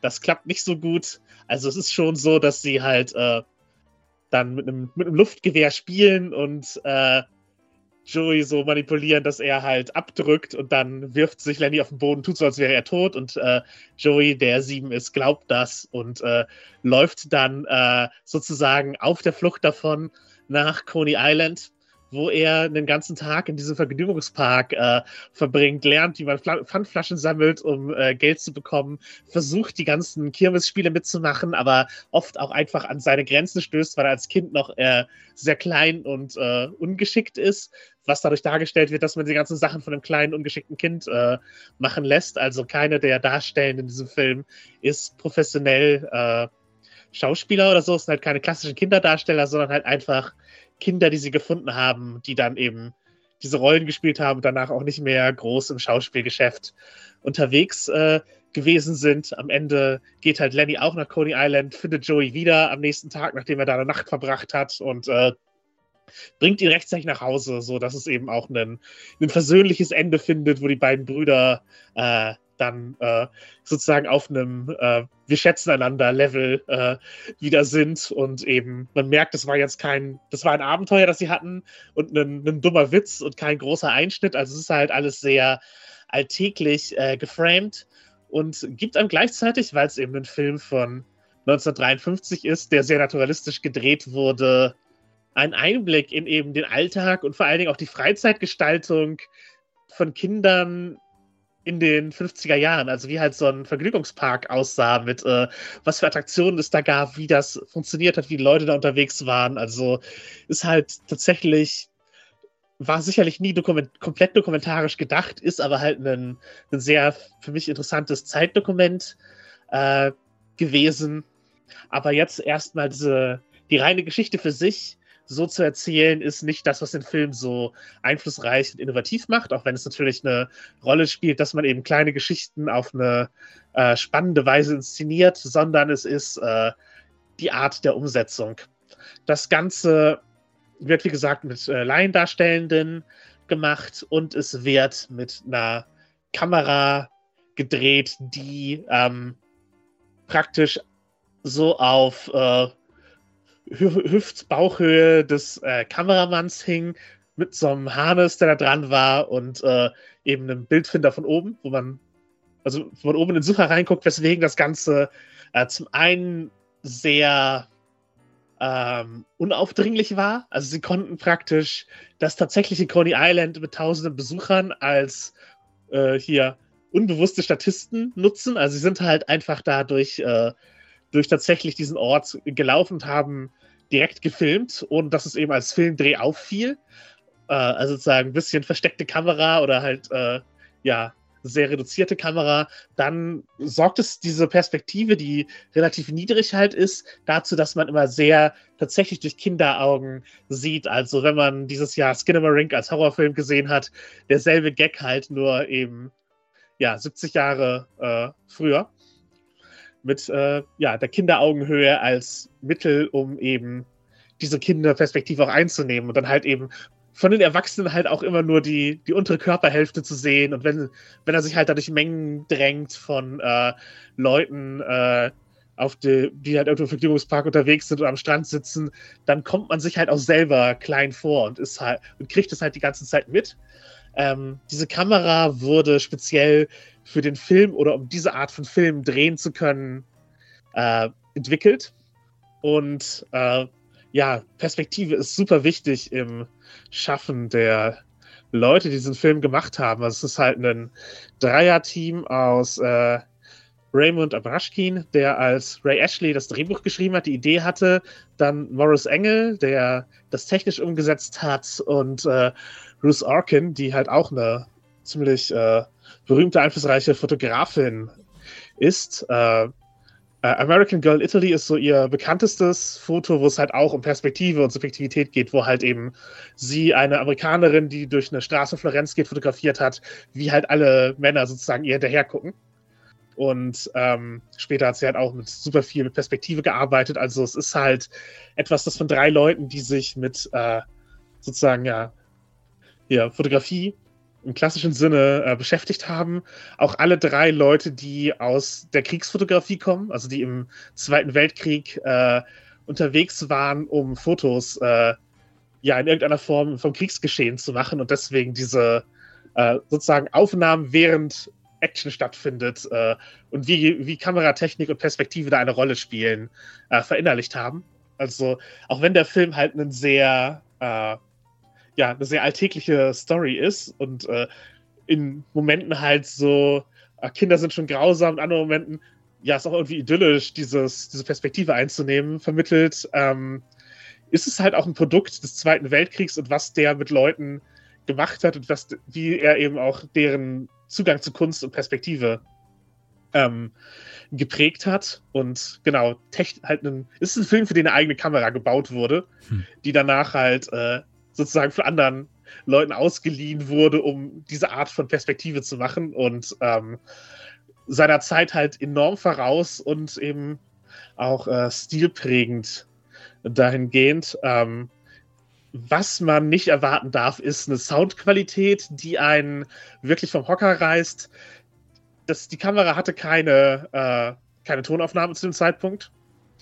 Und wurde eben entsprechend alles nachsynchronisiert. Das heißt, man hat eben ja eine ne Tonspur, die nachgesprochen ist und wo eben Geräusche eher eingeblendet werden. Ähm, es gibt auch teilweise Strecken, wo es fast stummfilmhaft ruhig ist. Äh, dann eben Mundharmonika-Geräusche, äh, teilweise auch die Sinnesüberlastung davon, wie halt so ein Jahrmarkt ist mit ähm, Lautstärken und äh, Lärm, der da einfach passiert. Und das halt eben das Tonqualität von 1953 wird halt manchmal schon zu einem ziemlichen Matsch, der jetzt für mich den Effekt nicht geschmälert hat, dass es überlastend ist als Geräusch. Aber es ist halt nicht ein, ein Film, wo man eben für den Soundtrack oder die Geräusche allgemein für den Ton reingeht, sondern wirklich für das Bild. Allerdings sind die Kinderdarstellenden auch nicht schlecht darin, sich nachzusynchronisieren. Also die bringen auch schon in ihren äh, Dialogen äh, zum einen Natürlichkeit und zum anderen auch Emotionen mit, in die sie da reingehen. Das ist halt für einen zwölf- und siebenjährigen schon einiges äh, und eben gerade für Laiendarsteller. Aber es, es, funktioniert hier in diesem Fall und äh, ja, wenn man sich für äh, interessante Kameraführung ähm, und eben Film, Filmfotografie als eine Kunstform interessiert, auf jeden Fall sehenswert und eben was, was Kamera machen kann und natürlich eben auch filmgeschichtlich, wo man halt sehen kann, was äh, sozusagen von den Fahrraddieben Einfluss nach Amerika gekommen ist und was von da dann wieder äh, in äh, amerikanische Indie-RegisseurInnen und ihr Werk eingeflossen ist oder eben auch äh, ja, die französische Nouvelle Vogue äh, beeinflusst hat von der Attitüde, von der Art, wie gefilmt wird und äh, ja, das ist ein Film, der nach meiner Auffassung auf jeden Fall verdient hat, äh, nochmal aufgeführt zu werden und auch so hervorgehoben zu werden und Anerkennung zu bekommen. Man muss halt auch sehen, dass er in die 1953 war ein Jahr, das dominiert war von Bibelfilmen. Marilyn Monroe unter anderem mit Blondinen bevorzugt wie eigentlich mehr ein Millionär und äh, der sozusagen dem 1950er Jahre House of Wax als 3D-Film. Also alles nicht naturalistisch. Also es ist halt auch ein wirklicher Stilbruch im Kontext seiner Zeit gewesen. Das äh, kann man sich auch mal bewusst machen, dass es halt komplett gegen die Sehgewohnheiten und äh, Storystrukturen ging, die damals in äh, Kinos unterwegs waren und eben ein wirklicher Indie-Klassiker ist, der bereit ist, eben auch mit der Form zu spielen. Mhm. Ja, umso wichtiger, dass man ihn jetzt wieder entdecken kann, wirklich diesen Klassiker, ähm, diesen zielprägenden Klassiker, der kleine Ausreißer Little Fugitive, ist wiederentdeckt worden von Rapid Eye Movies. Die bringen ihn jetzt zumindest ins Kino ähm, hier in Deutschland. Sehr schöne Gelegenheit, diesen Klassiker wieder zu entdecken. Vielen Dank.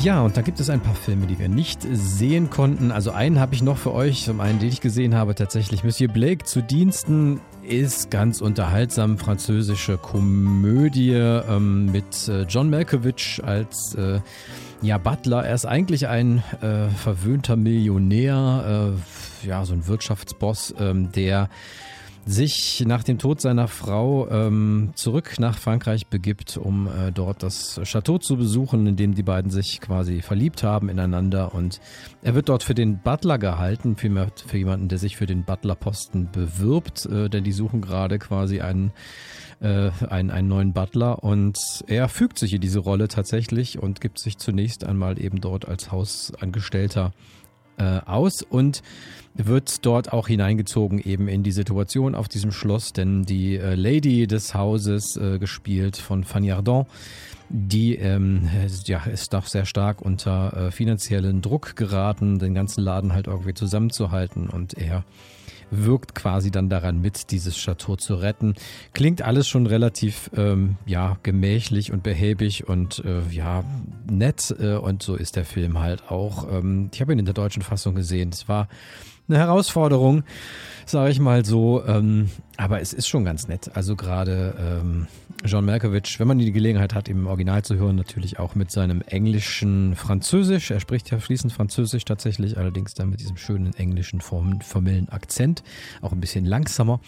Ähm, dann macht das vielleicht noch ein bisschen mehr Spaß. Gilles Legrandier, äh, Legardinier, Entschuldigung, Gilles Legardinier ist der Regisseur und auch Drehbuchautor von äh, Complètement Cramé, so heißt der Film im Original. Monsieur Blake zu Diensten bei uns auf Deutsch.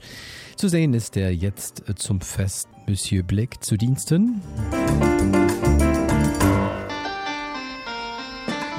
Und ebenfalls in dieser Woche im Kino ist Raus aus dem Teich, der neue Animationsfilm von den äh, Illumination Studios, die uns ja schon die Minions gebracht haben. Und hier geht es um eine Gruppe von Enten, Gänsen. Ne, Enten sind es, oder? Ne, sind Gänse? Sind Enten sind es, ja? Es sind Enten. Es sind Enten, ähm, die äh, nach Jamaika wollen und äh, dadurch durch New York müssen, dafür durch New York müssen quasi und in dem Großstadt Moloch äh, sich äh, verlieren. Äh, sieht ganz witzig aus eigentlich. Habe ich durchaus Lust drauf, irgendwie den vielleicht mal über die Feiertage mit den Kids zu gucken. Ähm, auf jeden Fall jetzt auch im Kino raus aus dem Teich.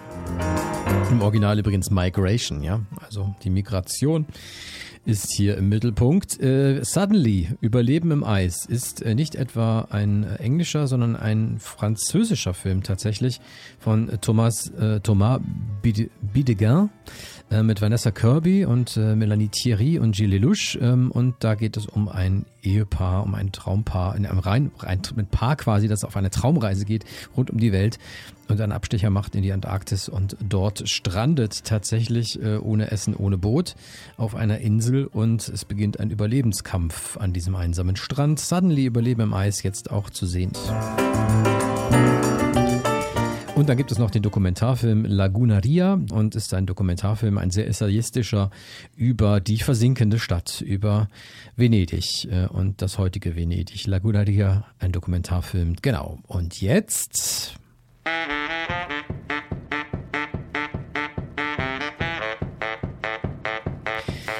Jetzt geht's los hier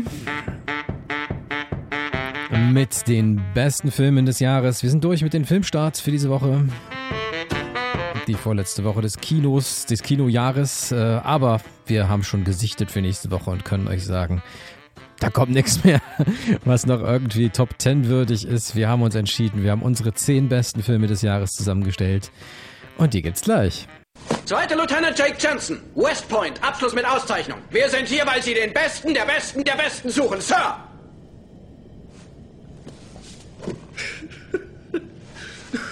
Was gibt's da zu lachen, Edwards? Oh Mann, unser amerikanischer Musterschüler da. Der Beste der Besten der Besten, Sir! ja, mit Auszeichnung. Ja, der Typ ist total aus dem Häuschen und weiß eigentlich überhaupt nicht, warum wir hier sind. Das, das finde ich nun mal wirklich komisch. Tja, ich sehe hier nicht so. Oh, das, das ist interessant hier. Keine Ahnung, was das jetzt ist, äh, was mir hier wieder verkauft wird als das entsprechende. Äh, vielleicht kriege ich noch irgendeinen anderen Song da vorhin rein. Auf jeden Fall sind wir bei den Besten der Besten der Besten, also bei den Filmen, die in diesem Jahr ähm, ja für uns das Beste sind, ähm, was in die Kinos kam. Und ähm, ja, zehn Filme haben wir zusammengestellt. Es sind tatsächlich auch nur zehn geworden. Das hatten wir in den letzten Jahren ähm, immer mal so ein bisschen anders. Also wirklich zehn Filme auf zehn Plätzen. Ähm, das heißt also, wir haben hier äh, ja wirklich zehn Filme für euch vorbereitet und beginnen mit Platz 10 und das passt jetzt schon ein bisschen besser hier.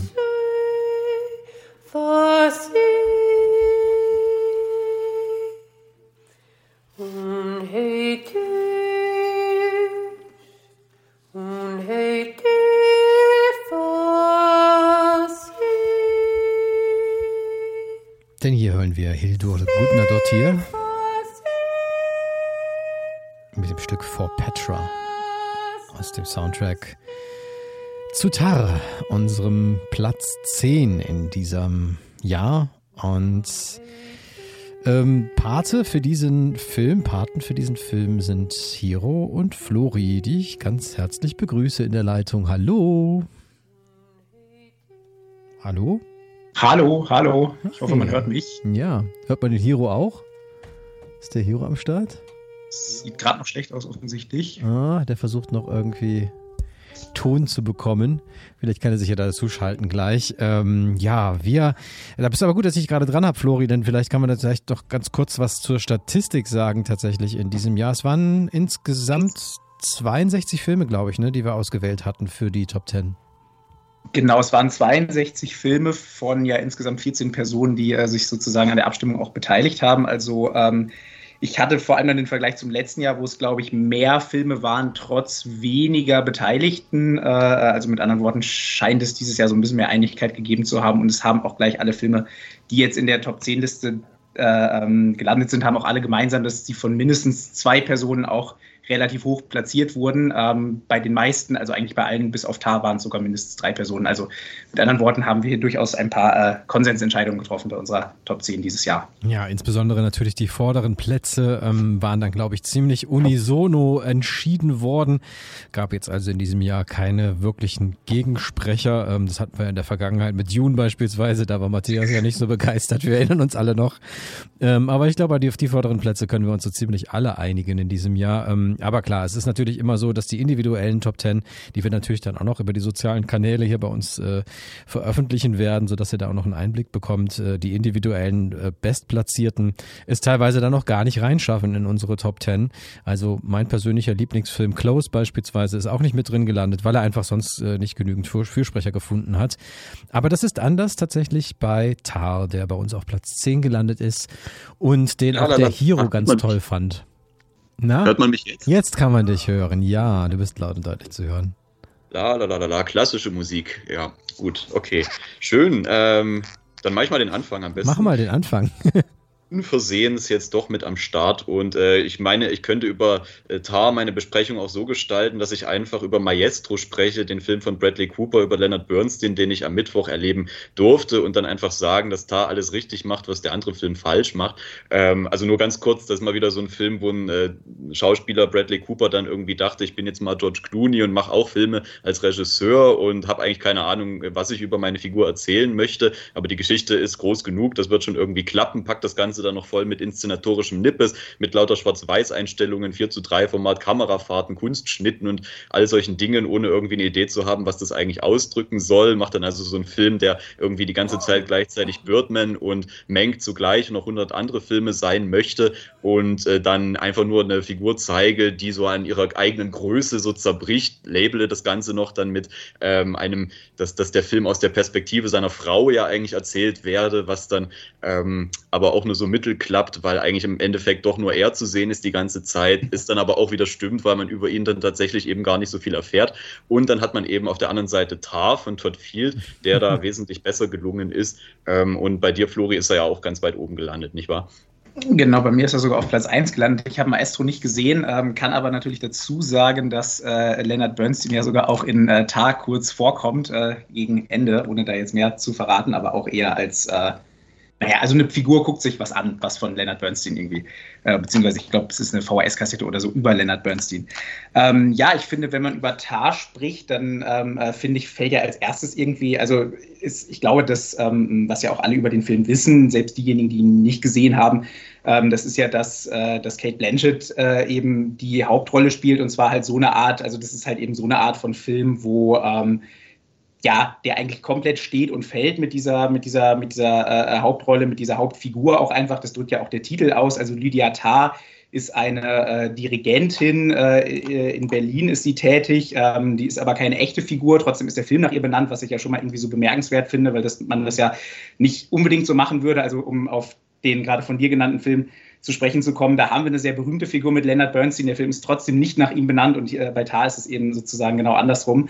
Ähm, und das finde ich an der Stelle schon mal äh, bemerkenswert, aber letztlich äh, spiegelt das ja auch relativ gut wider, was diesen Film auch irgendwo dann ähm, inhaltlich auszeichnet, weil wir hier eine Auseinandersetzung haben mit eben dieser sehr, also um es nochmal zu betonen, sehr fiktiven, aber eben dann doch irgendwie sehr komplexen Persönlichkeit, ähm, die, so viel kann man, finde ich, an der Stelle auch schon mal verraten, finde ich, ein absolut furchtbarer Mensch natürlich einfach ist ähm, der aber äh, ja trotzdem eine gewisse Faszination auslöst und sowas muss man eben schauspielerisch einfach vor allem erstmal schaffen. Und Kate Blanchett, die ja sowieso eigentlich schauspielerisch sowieso über jeden Zweifel erhaben ist, hat sich hier, finde ich, in der Rolle wirklich nochmal selbst übertroffen, weil ihr eben auch diese Rolle natürlich sehr gut, ja, mehr oder weniger auf den Leib geschrieben wurde, beziehungsweise sie, sie also so geschrieben wurde, dass sie sie halt auch wirklich sehr, sehr gut ausfüllen konnte. Und das ist, finde ich, schon mal natürlich das große Ding, was natürlich irgendwie über dem Film äh, äh so insgesamt schwebt. Ich finde aber gleichzeitig, dass äh, das jetzt nicht einfach nur ein Film ist, den man sich anschaut, um irgendwie irgendeinen Schauspieler oder eine Schauspielerin in dem Fall, die man halt sehr gut findet, irgendwie in einem sehr guten Film mal oder beziehungsweise in einer sehr guten Rolle mal zu sehen, weil ich finde, dass dieser Film einfach auch darüber hinaus so eine Faszination und Sogwirkung irgendwie auf mich ausgelöst hat, die ähm, ja, die finde ich nur sehr wenige Filme das einfach schaffen. Also wenn man halt einen Film macht über so eine Figur, ich habe ja schon gesagt, sie ist halt äh, Dirigentin dort in Berlin, ist auch wirklich sehr, sehr erfolgreich als Künstlerin, gleichzeitig aber eben als Mensch durchaus furchtbar. Und das Ganze ist eben auch miteinander verwoben, diese beiden Seiten. Also sie äh, äh hat sich ja quasi so eine Art Netz gesponnen, äh, wo sie eben äh, ihre ja auch Untergebenen sozusagen, äh, also die Personen, die dort eben arbeiten, quasi eingespannt hat und die dann auch eigentlich so gegeneinander ausspielt oder eben manipuliert, indem sie eben erst gefördert werden und dann eben doch irgendwie links liegen gelassen werden. Ähm, warum man das, warum sie das eigentlich macht, das ist ihr vielleicht auch selber gar nicht mitunter so direkt, also das passiert gar nicht alles unbedingt so auf so einer bewussten, ausgesprochenen Ebene. Ähm, ob sie jetzt denkt, dass sie dadurch das meiste aus denen rausholt oder vielleicht auch, ob sie das eher für sich selber einfach braucht, um irgendwie zu Höchstleistungen aufzurufen. Ähm, das ja, sind alles Sachen, die der Film so ein bisschen offen lässt. Ähm, der Film geht aber, finde ich, schon mit dieser Geisteshaltung, sage ich mal, was ja dann auch irgendwo ein Stück weit den Zeitgeist aufgreift, wo man ja darüber diskutiert, wie viel sich halt brillante Personen oder erfolgreiche Personen halt in Anführungsstrichen erlauben dürfen, ähm, äh, ohne eben irgendwelche Konsequenzen erfahren zu müssen. Das ist ja auch eine Konversation, wo in den letzten Jahren sehr, sehr viel im Fluss war. Ähm, das ist schon was, was der Film auch aufgreift und ich finde, er macht also er bezieht da, finde ich, schon auch deutlich genug irgendwie Stellung, wenn man sich anguckt, wo der Film sich dann hinentwickelt. Also ja, ich war sehr begeistert einfach von diesem sehr, sehr langen, aber wirklich sehr, sehr einnehmenden Film. Ähm, Tat. Ja, ich, ja. ich finde, es ist vor allem der, der Film schlechthin über das Thema an sich. Also einerseits äh, der Beruf Dirigent, Dirigentin. Ähm, da fragt man sich ja manchmal so intuitiv, braucht man das überhaupt? Der Barenbäum zum Beispiel, der stellt sich bei manchen Stücken auch einfach dann nur hin und, und bewegt seinen Arm gar nicht mehr, weil der weiß, das Orchester kriegt das eh auch ohne mich hin. Und äh, wofür braucht man dann die Person eigentlich? Und äh, da finde ich, ähm, setzt sich der Film ganz gut mit auseinander, überhaupt auch mit dieser Welt der klassischen Musik, äh, die ja, sage ich mal, auch sehr fern ist für viele, für eine breite Masse, wo man sagt, das ist jetzt sehr nischig. Und wenn man da jetzt so was Großes drauf aus, äh, aufbläst, dann äh, fragt man sich, ist das wirklich diese Größe, ist die vorhanden? Und ähm, der Film, sage ich mal, stellt das schon so dar, dass das teilweise auch sehr abgehoben ist, aber er macht es jetzt nicht wie bei The Man Who Sold His Skin oder The Square über ähm, bildende Künste, dass er das so völlig von oben herab und abwertend beurteilt, sondern er ist schon auch irgendwie fasziniert von dieser Welt. Und in der ersten Hälfte, als dann noch nicht klar ist, dass sozusagen äh, Lydia Tarr diese Verhaltensweisen gegenüber ihren Mitarbeitern, dieses missbräuchliche Verhalten an den Tag legt, ähm, da wird das auch noch so akzeptiert, dass das sehr wichtig ist, alles irgendwo. Und ähm, plötzlich kommen dann aber diese Sachen ans Licht und dann verpufft das aber auch plötzlich so, weil das natürlich alles viel wichtiger ist, dass sie ähm, diese Straftaten begeht und ähm, dann verschwindet auf einmal diese riesengroße Welt und dieses Verschwinden, das fand ich eigentlich sehr interessant inszeniert und ähm, äh, finde, das ist auch diese, diese tolle Zwiespalt in dieser Welt, dass man sagt, einerseits äh, die klassische Musik ist ganz, ganz wichtig und da werden ganz, ganz viele Namen gedroppt und so. Man hört auch ganz wenig klassische Musik tatsächlich in dem Film. Erst am Ende kommt dann mal sowas in der Richtung vor. Ähm, da wird eigentlich ganz, ganz viel nur über die Musik gesprochen. Trotzdem erfährt man aber auch viel mehr darüber, als jetzt beispielsweise in Maestro, wo es auch Musik zu hören gibt, aber man dann so den Eindruck erzeugt, das ist jetzt einfach so eine, so eine Großartigkeit und man kann das nur akzeptieren oder eben nicht. Und bei Tar ähm, war schon sehr, sehr viel ähm, ins Detail gehende Gespräche, äh, die dann auch so geschrieben sind, dass man manchmal so ein bisschen Schwierigkeiten hat mitzukommen. Es ist aber trotzdem immer auch so formuliert, dass man, ähm, dass man noch so gerade so mitkommt. Ja, also man muss jetzt nicht immer Claudio Abbado und Wilhelm Furtwängler kennen oder so, ähm, um da mitzukommen. Das, das funktioniert trotzdem. Ja, ja, also ich finde es ganz wichtig, dass du, also dass dass du auch sagst, es ist ja, es geht ja letztlich um diese Art Konstrukt, also die ja sowohl dann womöglich eben auch innerhalb dieser Kunstwelt generell ist, aber was sie sich ja definitiv auch, auch aufgebaut hat. Und ich bin auch jemand, der selber jetzt mit klassischer Musik jetzt nicht so super viele Berührungspunkte hatte, aber äh, der Film hat es trotzdem irgendwie geschafft, mich, mich einzunehmen. Ich finde auch, dieser Film, mh, auch wenn ich jetzt sage, ich meine, wir haben ja gerade auch schon so ein bisschen angedeutet, strukturell, wo die Reise so ein bisschen hingeht, ich finde trotzdem, dass man sagen kann, der Film, also er ist jetzt kein Film, der jetzt so eine Erzählweise hätte, die jetzt irgendwie besonders sperrig wäre, dass man da irgendwie das Gefühl hätte, man kommt nicht mit, aber der macht, finde ich, trotzdem immer mal wieder so ganz interessante Umwege. Also was ich, finde ich, sehr stellvertretend finde für, für den Film insgesamt, das war so eine Szene, die, glaube ich, auch ziemlich am Anfang war, wo äh, Lydia Tarr in einem Hörsaal steht und dort eine äh, Diskussion, nenne ich es mal, hat mit einem äh, jungen Studenten, äh, was aber auch nicht wirklich eine Diskussion ist, weil er halt im Prinzip äh, ja, um es kurz, kurz zu fassen, möchte er halt, äh, beziehungsweise hat er halt, ich glaube, es geht um Johann Sebastian Bach und äh, er hat nicht so wirklich Kenntnis von dem und es ist auch nicht so ganz klar, ob der, er jetzt bewusst sagt, er wollte halt Johann Sebastian Bach nicht äh, äh, lernen bewusst oder äh, vielleicht hat er das auch nur so ein bisschen vorgeschoben, weil er sich halt einfach nicht auskennt. Jedenfalls macht sie ihn dann völlig dafür fertig und sagt dann halt so nach dem Motto, ja, es ist natürlich richtig, dass halt auch in der äh, Kunst- oder beziehungsweise Musikgeschichte es eben hauptsächlich äh, Männer sind, beziehungsweise weiße Männer, die dort eben das äh, Bild natürlich geprägt haben und diese Kunst geprägt haben über Jahrhunderte und dass andere Menschen, also Frauen oder zum Beispiel ethnische Minderheiten natürlich nicht die Möglichkeit hatten, da entsprechend darauf einzuwirken dass das deshalb aber nicht wertlos sei. Und das ist im Prinzip ja das, was ihre ganze Weltsicht auch in dem Sinne sehr gut beschreibt. Ähm, dass es ja eigentlich darum geht, kann man halt Kunst und Künstler voneinander trennen, was ja dann eigentlich so in diesem Mikrokosmos auch äh, so ein bisschen dann später im äh, Film sozusagen eine Rolle spielt. Was ich an der Szene aber strukturell auch interessant fand, ist, dass das so eine 10- bis 15-minütige Szene ist, die eigentlich danach ja auch gar nicht mehr wieder wirklich aufgegriffen wird, die man theoretisch auch irgendwie hätte rausschneiden können, ohne dass die Handlung sich großartig verändert. Man kriegt natürlich ein ziemlich deutliches Bild darüber, wer Lydia Tarr ist, erstens. Zweitens kann man halt auch sagen, das ist gewissermaßen ja so ein, ein Herzstück des Films, wenn man jetzt irgendwie darum geht, wo was eigentlich thematisch ausgehandelt wird in dem Film. Und ähm, gleichzeitig ist es eben, selbst wenn man das alles ausblendet, einfach eine Szene, die für sich genommen einfach auch etwas ist, wo man nicht wegschauen kann. Und ich finde, dass das alles irgendwie diesen Film auch so, so wunderbar zusammenfasst und warum der so faszinierend und so spannend ist. Ja, diese Szene ist ja am, äh, vor dem Film auch schon mal so einzeln, vereinzelt gedroppt worden. Und dann hatten so ein bisschen in konservativen Kreisen, dachte man, ähm, dieser Film handelt jetzt davon, dass mal endlich jemand hier diese, diese Vogue-Culture irgendwie auseinander nimmt. Und wenn man den Film dann aber sieht und äh, die Szene darin eingebettet sich anschaut, dann kommt es plötzlich ganz anders rüber. Also ich glaube, diese Szene ist auch dafür da gewesen, so bestimmte Kreise ein bisschen zu ködern und denen auch mal dann trotzdem ein bisschen den Spiegel vorzuhalten und den Kopf zu waschen. Denn äh, man sieht ja dann doch ganz deutlich, wie sie hier diese Machtposition ausspielt, wie vielleicht der schwarze Student äh, nicht alle Fakten da aus der Historie zu Bach oder so vielleicht kennt. Das ist ja ganz klar. Er ist ja nun mal der Schüler, sie ist die Lehrerin und sie nutzt das aber schamlos aus. Und äh, trotzdem legt der Film immer mal so kleine Unstimmigkeiten auch fachlicher Natur in ihre Worte hinein. Denn äh, tatsächlich, wenn man sich überlegt, auch, auch Barenbäum hat, wie dieser schwarze Student sagt, er spielt äh, keine Musik von so weißen alten Männern. Ähm, auch, auch Barenbäum hat zum Beispiel mal gesagt, ich spiele jetzt kein äh, Wagner mehr oder so. Also das ist auch völlig normal, dass dann natürlich die großen Leute in der klassischen Musik so ihre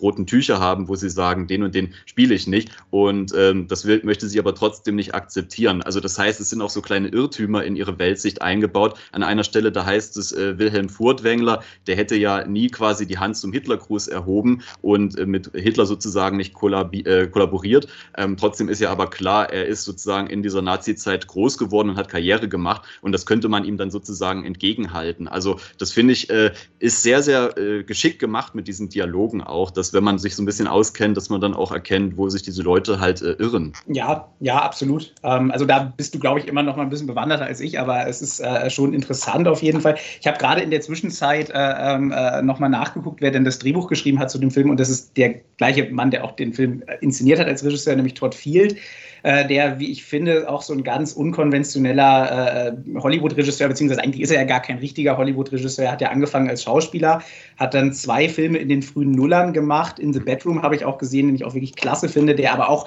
inhaltlich eigentlich gar nichts zu tun hat mit dem, was Tar jetzt ist. Ähm, dann war er jetzt ja 15 Jahre weg quasi und ist dann jetzt wiedergekommen mit diesem Film. Und ich finde auch, das ist einfach irgendwie so eine faszinierende Persönlichkeit, äh, der halt irgendwie das auch schafft, Filme zu machen, die ja einen sehr hohen Schauwert haben, wo man nicht das Gefühl hat, die hätten sich jetzt irgendwie, also das hat sich alles nicht so ausgeguckt bei ihm, dass man das Gefühl hat, das ist jetzt eben jetzt mal wieder so eine Art von Prestigefilm oder so, sondern irgendwie doch echt was Eigenes und das fand ich sehr, sehr angenehm, muss ich sagen. Ja, ganz genau. Ja, also Little Children war ja 2006, äh, also er hat ganze ähm, ja 17 Jahre jetzt irgendwie gebraucht, um mal wieder einen Film zu machen oder 16 Jahre, ähm, dass er tatsächlich jetzt mal wieder ein Film von ihm ins Kino kommt. Ähm, und wenn man ihn erlebt tatsächlich auf der Bühne, er war ja auf der Berlinale und hat seinen Film dort auch präsentiert, dann weiß man auch wieso. Also der vergräbt sich halt wirklich unter seiner Basecap, ist ein total gedrungener Typ, wenn man den da auf der, auf der Bühne stehen sieht, irgendwie äh, verwildert mit seinen Haaren und seinem Bart. Und ähm, ja, also unglaublich unangenehm war ihm die Situation, dort halt irgendwie diesen Film präsentieren zu müssen. Ähm, und ich glaube, es hat ihn auch eine große Überwindung gekostet, diesen Film zu machen. Ja, und äh, völlig andere Filme, wie, wie du schon sagtest, Little Children und In the Bedroom, das waren ja eigentlich so amerikanische Kleinstadtfilme. Ähm, In the Bedroom fand ich übrigens auch klasse. Also einfach so, ein, so eine Art Fingerübung, dass man sagt, man hat so ein Städtchen, das es gewohnt ist, dass näherungsweise nie irgendetwas Nennenswertes passiert und dann ereignen sich dort Verbrechen, die sich dann aber trotzdem so komisch in diese Landschaft einfügen. Little Children war dann mit ähm, Kate Winslet unter anderem, Patrick Wilson. Das fand ich war eher so American Beauty in schlecht, aber ähm, trotzdem auch ein bemerkenswerter Film und äh, der Kontrast zu zu Tar jetzt äh, wirklich beeindruckend. Und der Film jetzt hat ja wirklich auch so Horrorelemente teilweise drin. Ähm, das äh, war sehr, sehr überraschend. Und ich glaube, in Deutschland ist der Film sogar sehr gut äh, gestartet, also hat viele Publik äh, viel Publikum ins Kino gelockt. In Amerika ist er, glaube ich, gefloppt. Mhm. Ja, genau. Also hat einen guten internationalen äh, und vor allem in Deutschland. Aber das haben wir, wir haben es ja so ein bisschen angedeutet, der Film spielt ja auch zum Großteil eigentlich in Berlin, hat auch auf der Berlinale äh, unrelated dazu äh, Premiere gefeiert, glaube ich. Ne? Nina und, Hoss äh, natürlich auch, ne? Nina Hoss als eine der Hauptdarstellerinnen. Genau. Also ähm, ganz genau, es ist äh, ein anstrengender Film, es ist ein fordernder Film in jedem Fall, äh, der allerdings wirklich tatsächlich vom Publikum auch hier äh, ähm, gewertschätzt wurde dafür. Und ja, du hast es ja schon gesagt, äh, Flori, also ähm, Kate Blanchett ähm, ist das große Fund, was dieser Film auch irgendwo hat, ähm, wegen ihr alleine äh, ja, sehenswert und äh, zu Recht bei uns hier in der Top 10 und auf Platz 10 zu finden. Tal von Todd Fields hier noch ein bisschen Musik von Hildur Gudnadottir. Von äh, den Filmen, den Animationsfilmen. Es war ein fantastisches Animationsfilmjahr in diesem Jahr. Also ich kann schon mal ein klein wenig vorausschauend hier spoilern, dass wir insgesamt drei Animationsfilme in diesem Jahr in der Top 10 drin haben und das ist, glaube ich, einzigartig. Das hatten wir bisher noch nie. Also es ist wirklich ein hervorragendes Jahr für Animationsfilme, sowohl im äh, Sinne der internationalen, des internationalen Kinos, wie jetzt hier eben im Fall von äh, Japan, von äh, Susume, als auch halt eben was den großen Hollywood-Film anbetrifft, ähm, mit Filmen, die jetzt gleich noch kommen werden, kleineren und größeren, die es in unsere Herzen geschafft haben. Aber wir wollen zunächst reden über den Platz 9 in diesem Jahr. Wir wollen reden über Susume und da reden wir mit, äh, ja, wieder Flori, der ist auch wieder da. äh, völliger Tapetenwechsel jetzt quasi. Now for something completely different. Ähm, und mit Lisa. Hallo Lisa. Hallo. Grüß Könnt dich. ihr mich gut hören? Ja. Äh, Susume ist äh, definitiv auch einer meiner Lieblingsfilme gewesen in diesem Jahr. Ähm, und äh, ja, ich möchte euch aber trotzdem gerne die Bühne hier überlassen, denn ihr werdet ihn würdevoll vertreten, glaube ich. Äh, ganz wundervoll. Lass uns zunächst vielleicht einmal reden darüber, ähm, wo dieser Film herkommt, nämlich ähm, ja Makoto Shinkai, der Regisseur dieses Films äh, der ja spätestens mit Your Name, nachdem er schon viele andere Filme gemacht hatte, die alle auch ganz sehenswert und toll sind, wirklich auch sehr philosophisch äh, sind, ähm, ja mit Your Name halt wirklich einen ganz großen Hit ähm, und ja den erfolgreichsten Anime aller Zeiten tatsächlich auch geschaffen hat. Äh, und deswegen waren alle sehr, sehr gespannt auf den, ja, der Nachfolger war Weathering with You, aber jetzt halt eben der nächste große Film, der auch in die Kinos gekommen ist bei uns, äh, Susume. Ähm, ja, hat seine Erwartungen voll erfüllt, oder? Ich würde sagen schon. Also ich muss gestehen, ich fand Weathering with You nach Your Name eine ziemliche Enttäuschung. Ich war nicht der größte Fan von seinem Nachfolger von Your Name, aber mit Zusumme hat er mich jetzt wieder so ein bisschen gekriegt, würde ich, äh, würd ich sagen. Auch wenn ähm, ich auch bei dem Film dazu sagen muss, ich fand ihn nicht so gut wie Your Name.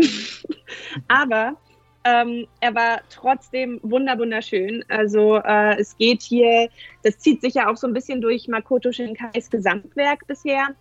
Äh, es geht um die 17-jährige Suzume, ähm, deren Mutter äh, umgekommen ist, ähm, die alleine lebt mit ihrer Tante zusammen. Und äh, sie lebt in Kyushu, glaube ich, das ist so im Südwesten von Japan, in so einer Kleinstadt und trifft dort einen jungen Mann auf dem Weg zur Schule, der ähm, sehr mysteriös und äh, anscheinend auch sehr attraktiv für Suzume ist, weil äh, sie guckt ihn sich an und denkt sich, boah, Mensch, der, der ist es jetzt. So gefühlt. Also so, das Gefühl hat man, wenn man in diesen Film reinkommt. Sie fährt an dem Punkt und ist so, oh mein Gott, ich bin hin und weg. Wie so ein 17-jähriges Mädchen, das halt einen Crush hat. Das ist sehr süß. ähm, dass das alles natürlich noch ein bisschen größere Bedeutung hat, erschließt sich dann im Laufe des Films, aber am Anfang fand ich das schon mal äh, als Einstieg super, super sweet. Und sie, äh, sie, er fragt sie dann im Prinzip danach, wo ein verlassenes Dorf ist. Ähm, und sie fährt erstmal zur Schule und folgt ihm dann aber dahin und findet in diesem verlassenen Dorf eine Tür, die sie öffnet. Und hinter dieser Tür sieht sie eine andere Welt. Ähm, und aus dieser Welt kommt ein Monster, das Erdbeben auslöst, unter anderem. Das, äh, das ist ein sehr fantastisches Mittel, das Shinkai hier nutzt, um letztendlich ähm, wieder einmal Naturkatastrophen, die Japan heimsuchen, äh, aufzuarbeiten, dieses ganze Thema. Es äh, erschließt sich dann auch ähm, im Laufe des Films, dass sie Opfer äh, des Tohoku-Erdbebens äh, am 11. März 2011 geworden ist und dieser ganze Film ist letztendlich eine Traumaverarbeitung dieser, dieses jungen Mädchens. Ähm, ihre Mutter ist bei diesem Erdbeben ums Leben gekommen. Äh, für alle, die sich mit diesem Erdbeben nicht so gut auskennen, ich habe das ein bisschen recherchiert. Am 11. März 2011 gab es ein Erdbeben und ein Tsunami in Japan, der, ich glaube, insgesamt fast 20.000 Todesopfer gekostet hat. Und ähm, das ist ja auch einfach noch nicht so lange her, weswegen ganz, ganz viele der Kinder, die ihre Eltern dort verloren haben, bis heute einfach auch noch gar nicht erwachsen sind und mit diesem Trauma immer noch umgehen müssen und lernen müssen, damit zu leben und das aufarbeiten müssen. Und dieser Film ist so ein Versuch, ein fantastischer Versuch einer Aufarbeitung dieses Traumas und äh, wie man damit umgeht. Ähm, was ich bei Shinkai immer so spannend finde, ist, dass er solche, solche Traumaverarbeitung meistens erstmal hinter diesen Liebesgeschichten versteckt. Also sowohl Your Name als Weathering with You auch, als auch Suzume sind ja mit zwei Hauptdarstellern, die ähm, ein, ein Junge oder ein junger Mann und eine Frau meistens sind, die ähm, die sich auf irgendeine Art und Weise zueinander hingezogen fühlen oder ineinander verlieben. Dass das aber nicht der Fokus des Films ist, äh, der Filme ist von ihm, finde ich so unfassbar spannend, weil es am Ende um so viel mehr geht. Es geht so viel mehr um, ähm, um das kollektive Trauma, was die japanische Bevölkerung durch diese Naturkatastrophen seit Jahrhunderten mit sich rumschleppt, ähm, was das auch auslöst. Das wird auch in dem Film meiner Meinung nach sehr gut erarbeitet. Ich will da jetzt nicht zu viel spoilern, aber ich fand das unfassbar gut, wie das, ähm, wie die Idee dahinter ist, dass das so kollektiv so viel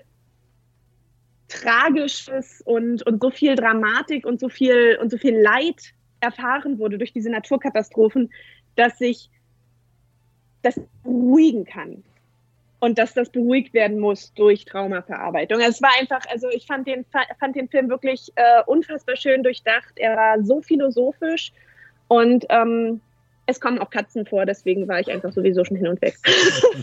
Verständlich. Ja, also ich, Lisa, ich bin dir auf jeden Fall erstmal dankbar dafür, dass du die Handlung nochmal gerade zusammengefasst hast, weil bei mir war es, glaube ich, ein bisschen länger her als bei dir und ich brauchte gerade nochmal so einen Anschub, vor allem als dann der erste Satz kam mit irgendwie, da ist jemand, der ein bisschen verwaist, also oder ein Waisenkind, was dann nicht mehr mit der Mutter, sondern mit der Tante lebt. Da musste ich an einen anderen japanischen Animationsfilm äh, denken, der noch gar nicht raus ist in, in Deutschland, äh, den ich aber auch schon gesehen habe. Mehr verrate ich da an der Stelle mal nicht. Ja, der konkurriert bei mir um den Film des, äh, den Anime des Jahres quasi mit Susume. Deswegen ist die, die Entscheidung echt schwer. Ihr habt es einfacher, wenn der ja. erst nächstes Jahr ins Kino kommt da draußen. Genau, ja, nee, aber äh, wir reden ja heute über Susume und äh, genau, das ist ein äh, Film, wie du halt schon völlig richtig sagst, der halt sehr typisch für Makoto Shinkai eben diese tieferen Themen halt eigentlich auch mit so einer Liebesgeschichte verbindet, die finde ich, also sage ich jetzt erstmal völlig wertfrei, die ja sehr, sehr kitschig ist. Also das wird ja immer sehr emotional äh, inszeniert und ich finde, das ist mit das schwierig, also zumindest aus meiner Sicht, weil ich bin für sowas selten empfänglich. Ähm, aber ihr hört schon, ich rede jetzt über diesen Film als einen der besten des Jahres, also scheint es ja funktioniert zu haben. Ähm, das ist die höchste Kunst, finde ich, das richtig zu machen. Also da müssen wirklich die Nuancen, äh, das, das muss wirklich stimmen. Und ich finde, es stimmt hier wieder, so wie es auch bei Your Name gestimmt hat. Ich finde persönlich sogar auf dieser emotionalen Ebene vielleicht sogar noch besser. Your Name hatte den cooleren Twist, ohne da jetzt mehr zu verraten, äh, weil der hat mich wirklich richtig geflasht. Aber äh, Susume, finde ich, hat auf dieser emotionalen Ebene einfach was ganz Tolles. Es ist, finde ich, auch ein Film, der ähm, ja, es einfach schafft, auch irgendwie so, also wie es halt eben auch nur Animationsfilme können. Also dieser Film würde ja als Live-Action-Film eigentlich gar nicht funktionieren. Ähm, der es eben schafft, Symbole einzubauen. Also eben die von dir angesprochene Katze zum Beispiel schon. Ein Stuhl spielt ja eine größere Rolle in einem Teil dieses Films, ohne da jetzt zu viel zu verraten. ähm, aber das sind wirklich Dinge, wodurch eben auch Emotionen irgendwie mit verknüpft werden mit, mit, äh, mit eben auch bestimmten Symbolen. Also das ist, sind dann auch Sachen, die aus filmischer Sicht einfach funktionieren. Aber im Kern ist es einfach die von dir angesprochene ähm, ja auch äh, auf eigentlich also eine Geschichte, wo man sich emotional sehr gut ranhängen kann, die dann aber eben auch diese komplexeren Themen, diese Traumaverarbeitung und zwar eben auch gerade kollektiv als, als Gesellschaft sozusagen ähm, irgendwie aufgreift. Und das spiegelt sich ja auch darin wieder. Ähm, dass wir ja diese, äh, diese Tore haben, die sozusagen diese Welten öffnen oder beziehungsweise diese, oder also Türen, die Tore sind zu dieser anderen Welt. Und wir haben ja mehrere davon und die sind immer an diesen Orten oder sehr häufig an diesen Orten, die ja auch irgendwie verlassen sind. Und auch das ist ja so eine Art Kommentar definitiv auf die, äh, auf die japanische Gesellschaft oder auf gesellschaftliche Entwicklung. Auch bei Your Name ging es ja schon um dieses Stadt-Land-Gefälle so ein bisschen.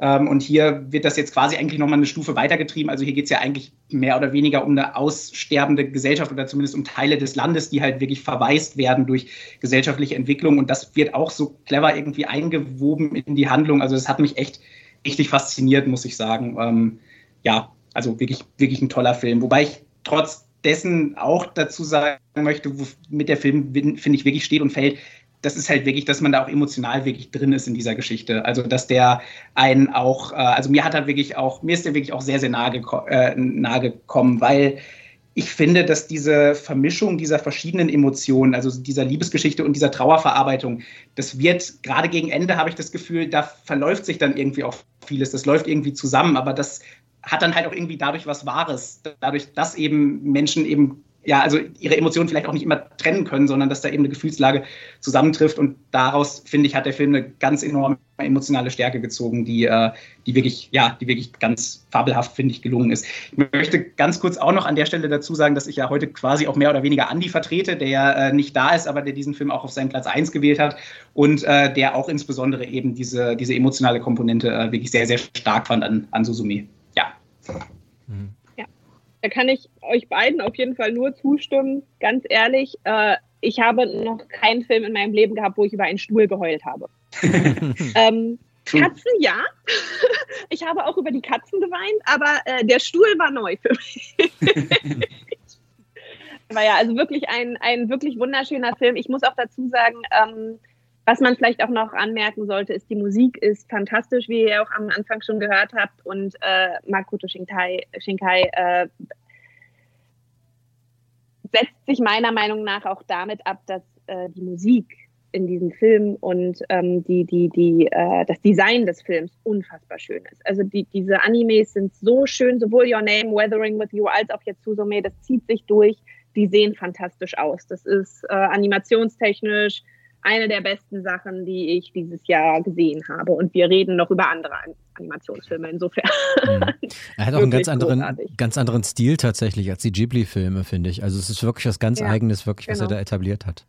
Macht es ja auch schon sehr lange. Und das ist auch so schön, weil sich, weil sich das halt auch so absetzt, weil man dann dadurch sagen kann, dass er halt sein eigenes Werk geschaffen hat und nicht wie auch häufig, also was ich häufig so von Leuten höre, die, also die meiner Meinung nach ein bisschen weniger Ahnung von Filmtechnik und so haben, ist, dass Ghibli-Filme versucht werden, na, also nachgemacht werden, damit man denselben Erfolg erzielt. Und ich finde, hier merkt man ganz, ganz klar, dass da eine ganz, ein ganz anderer Stil gesetzt ist. Äh, das Storytelling ist meiner Meinung nach auch komplett anders, das Pacing ist anders und eben auch die, ja, die ganze Optik ist was völlig anderes als Ghibli.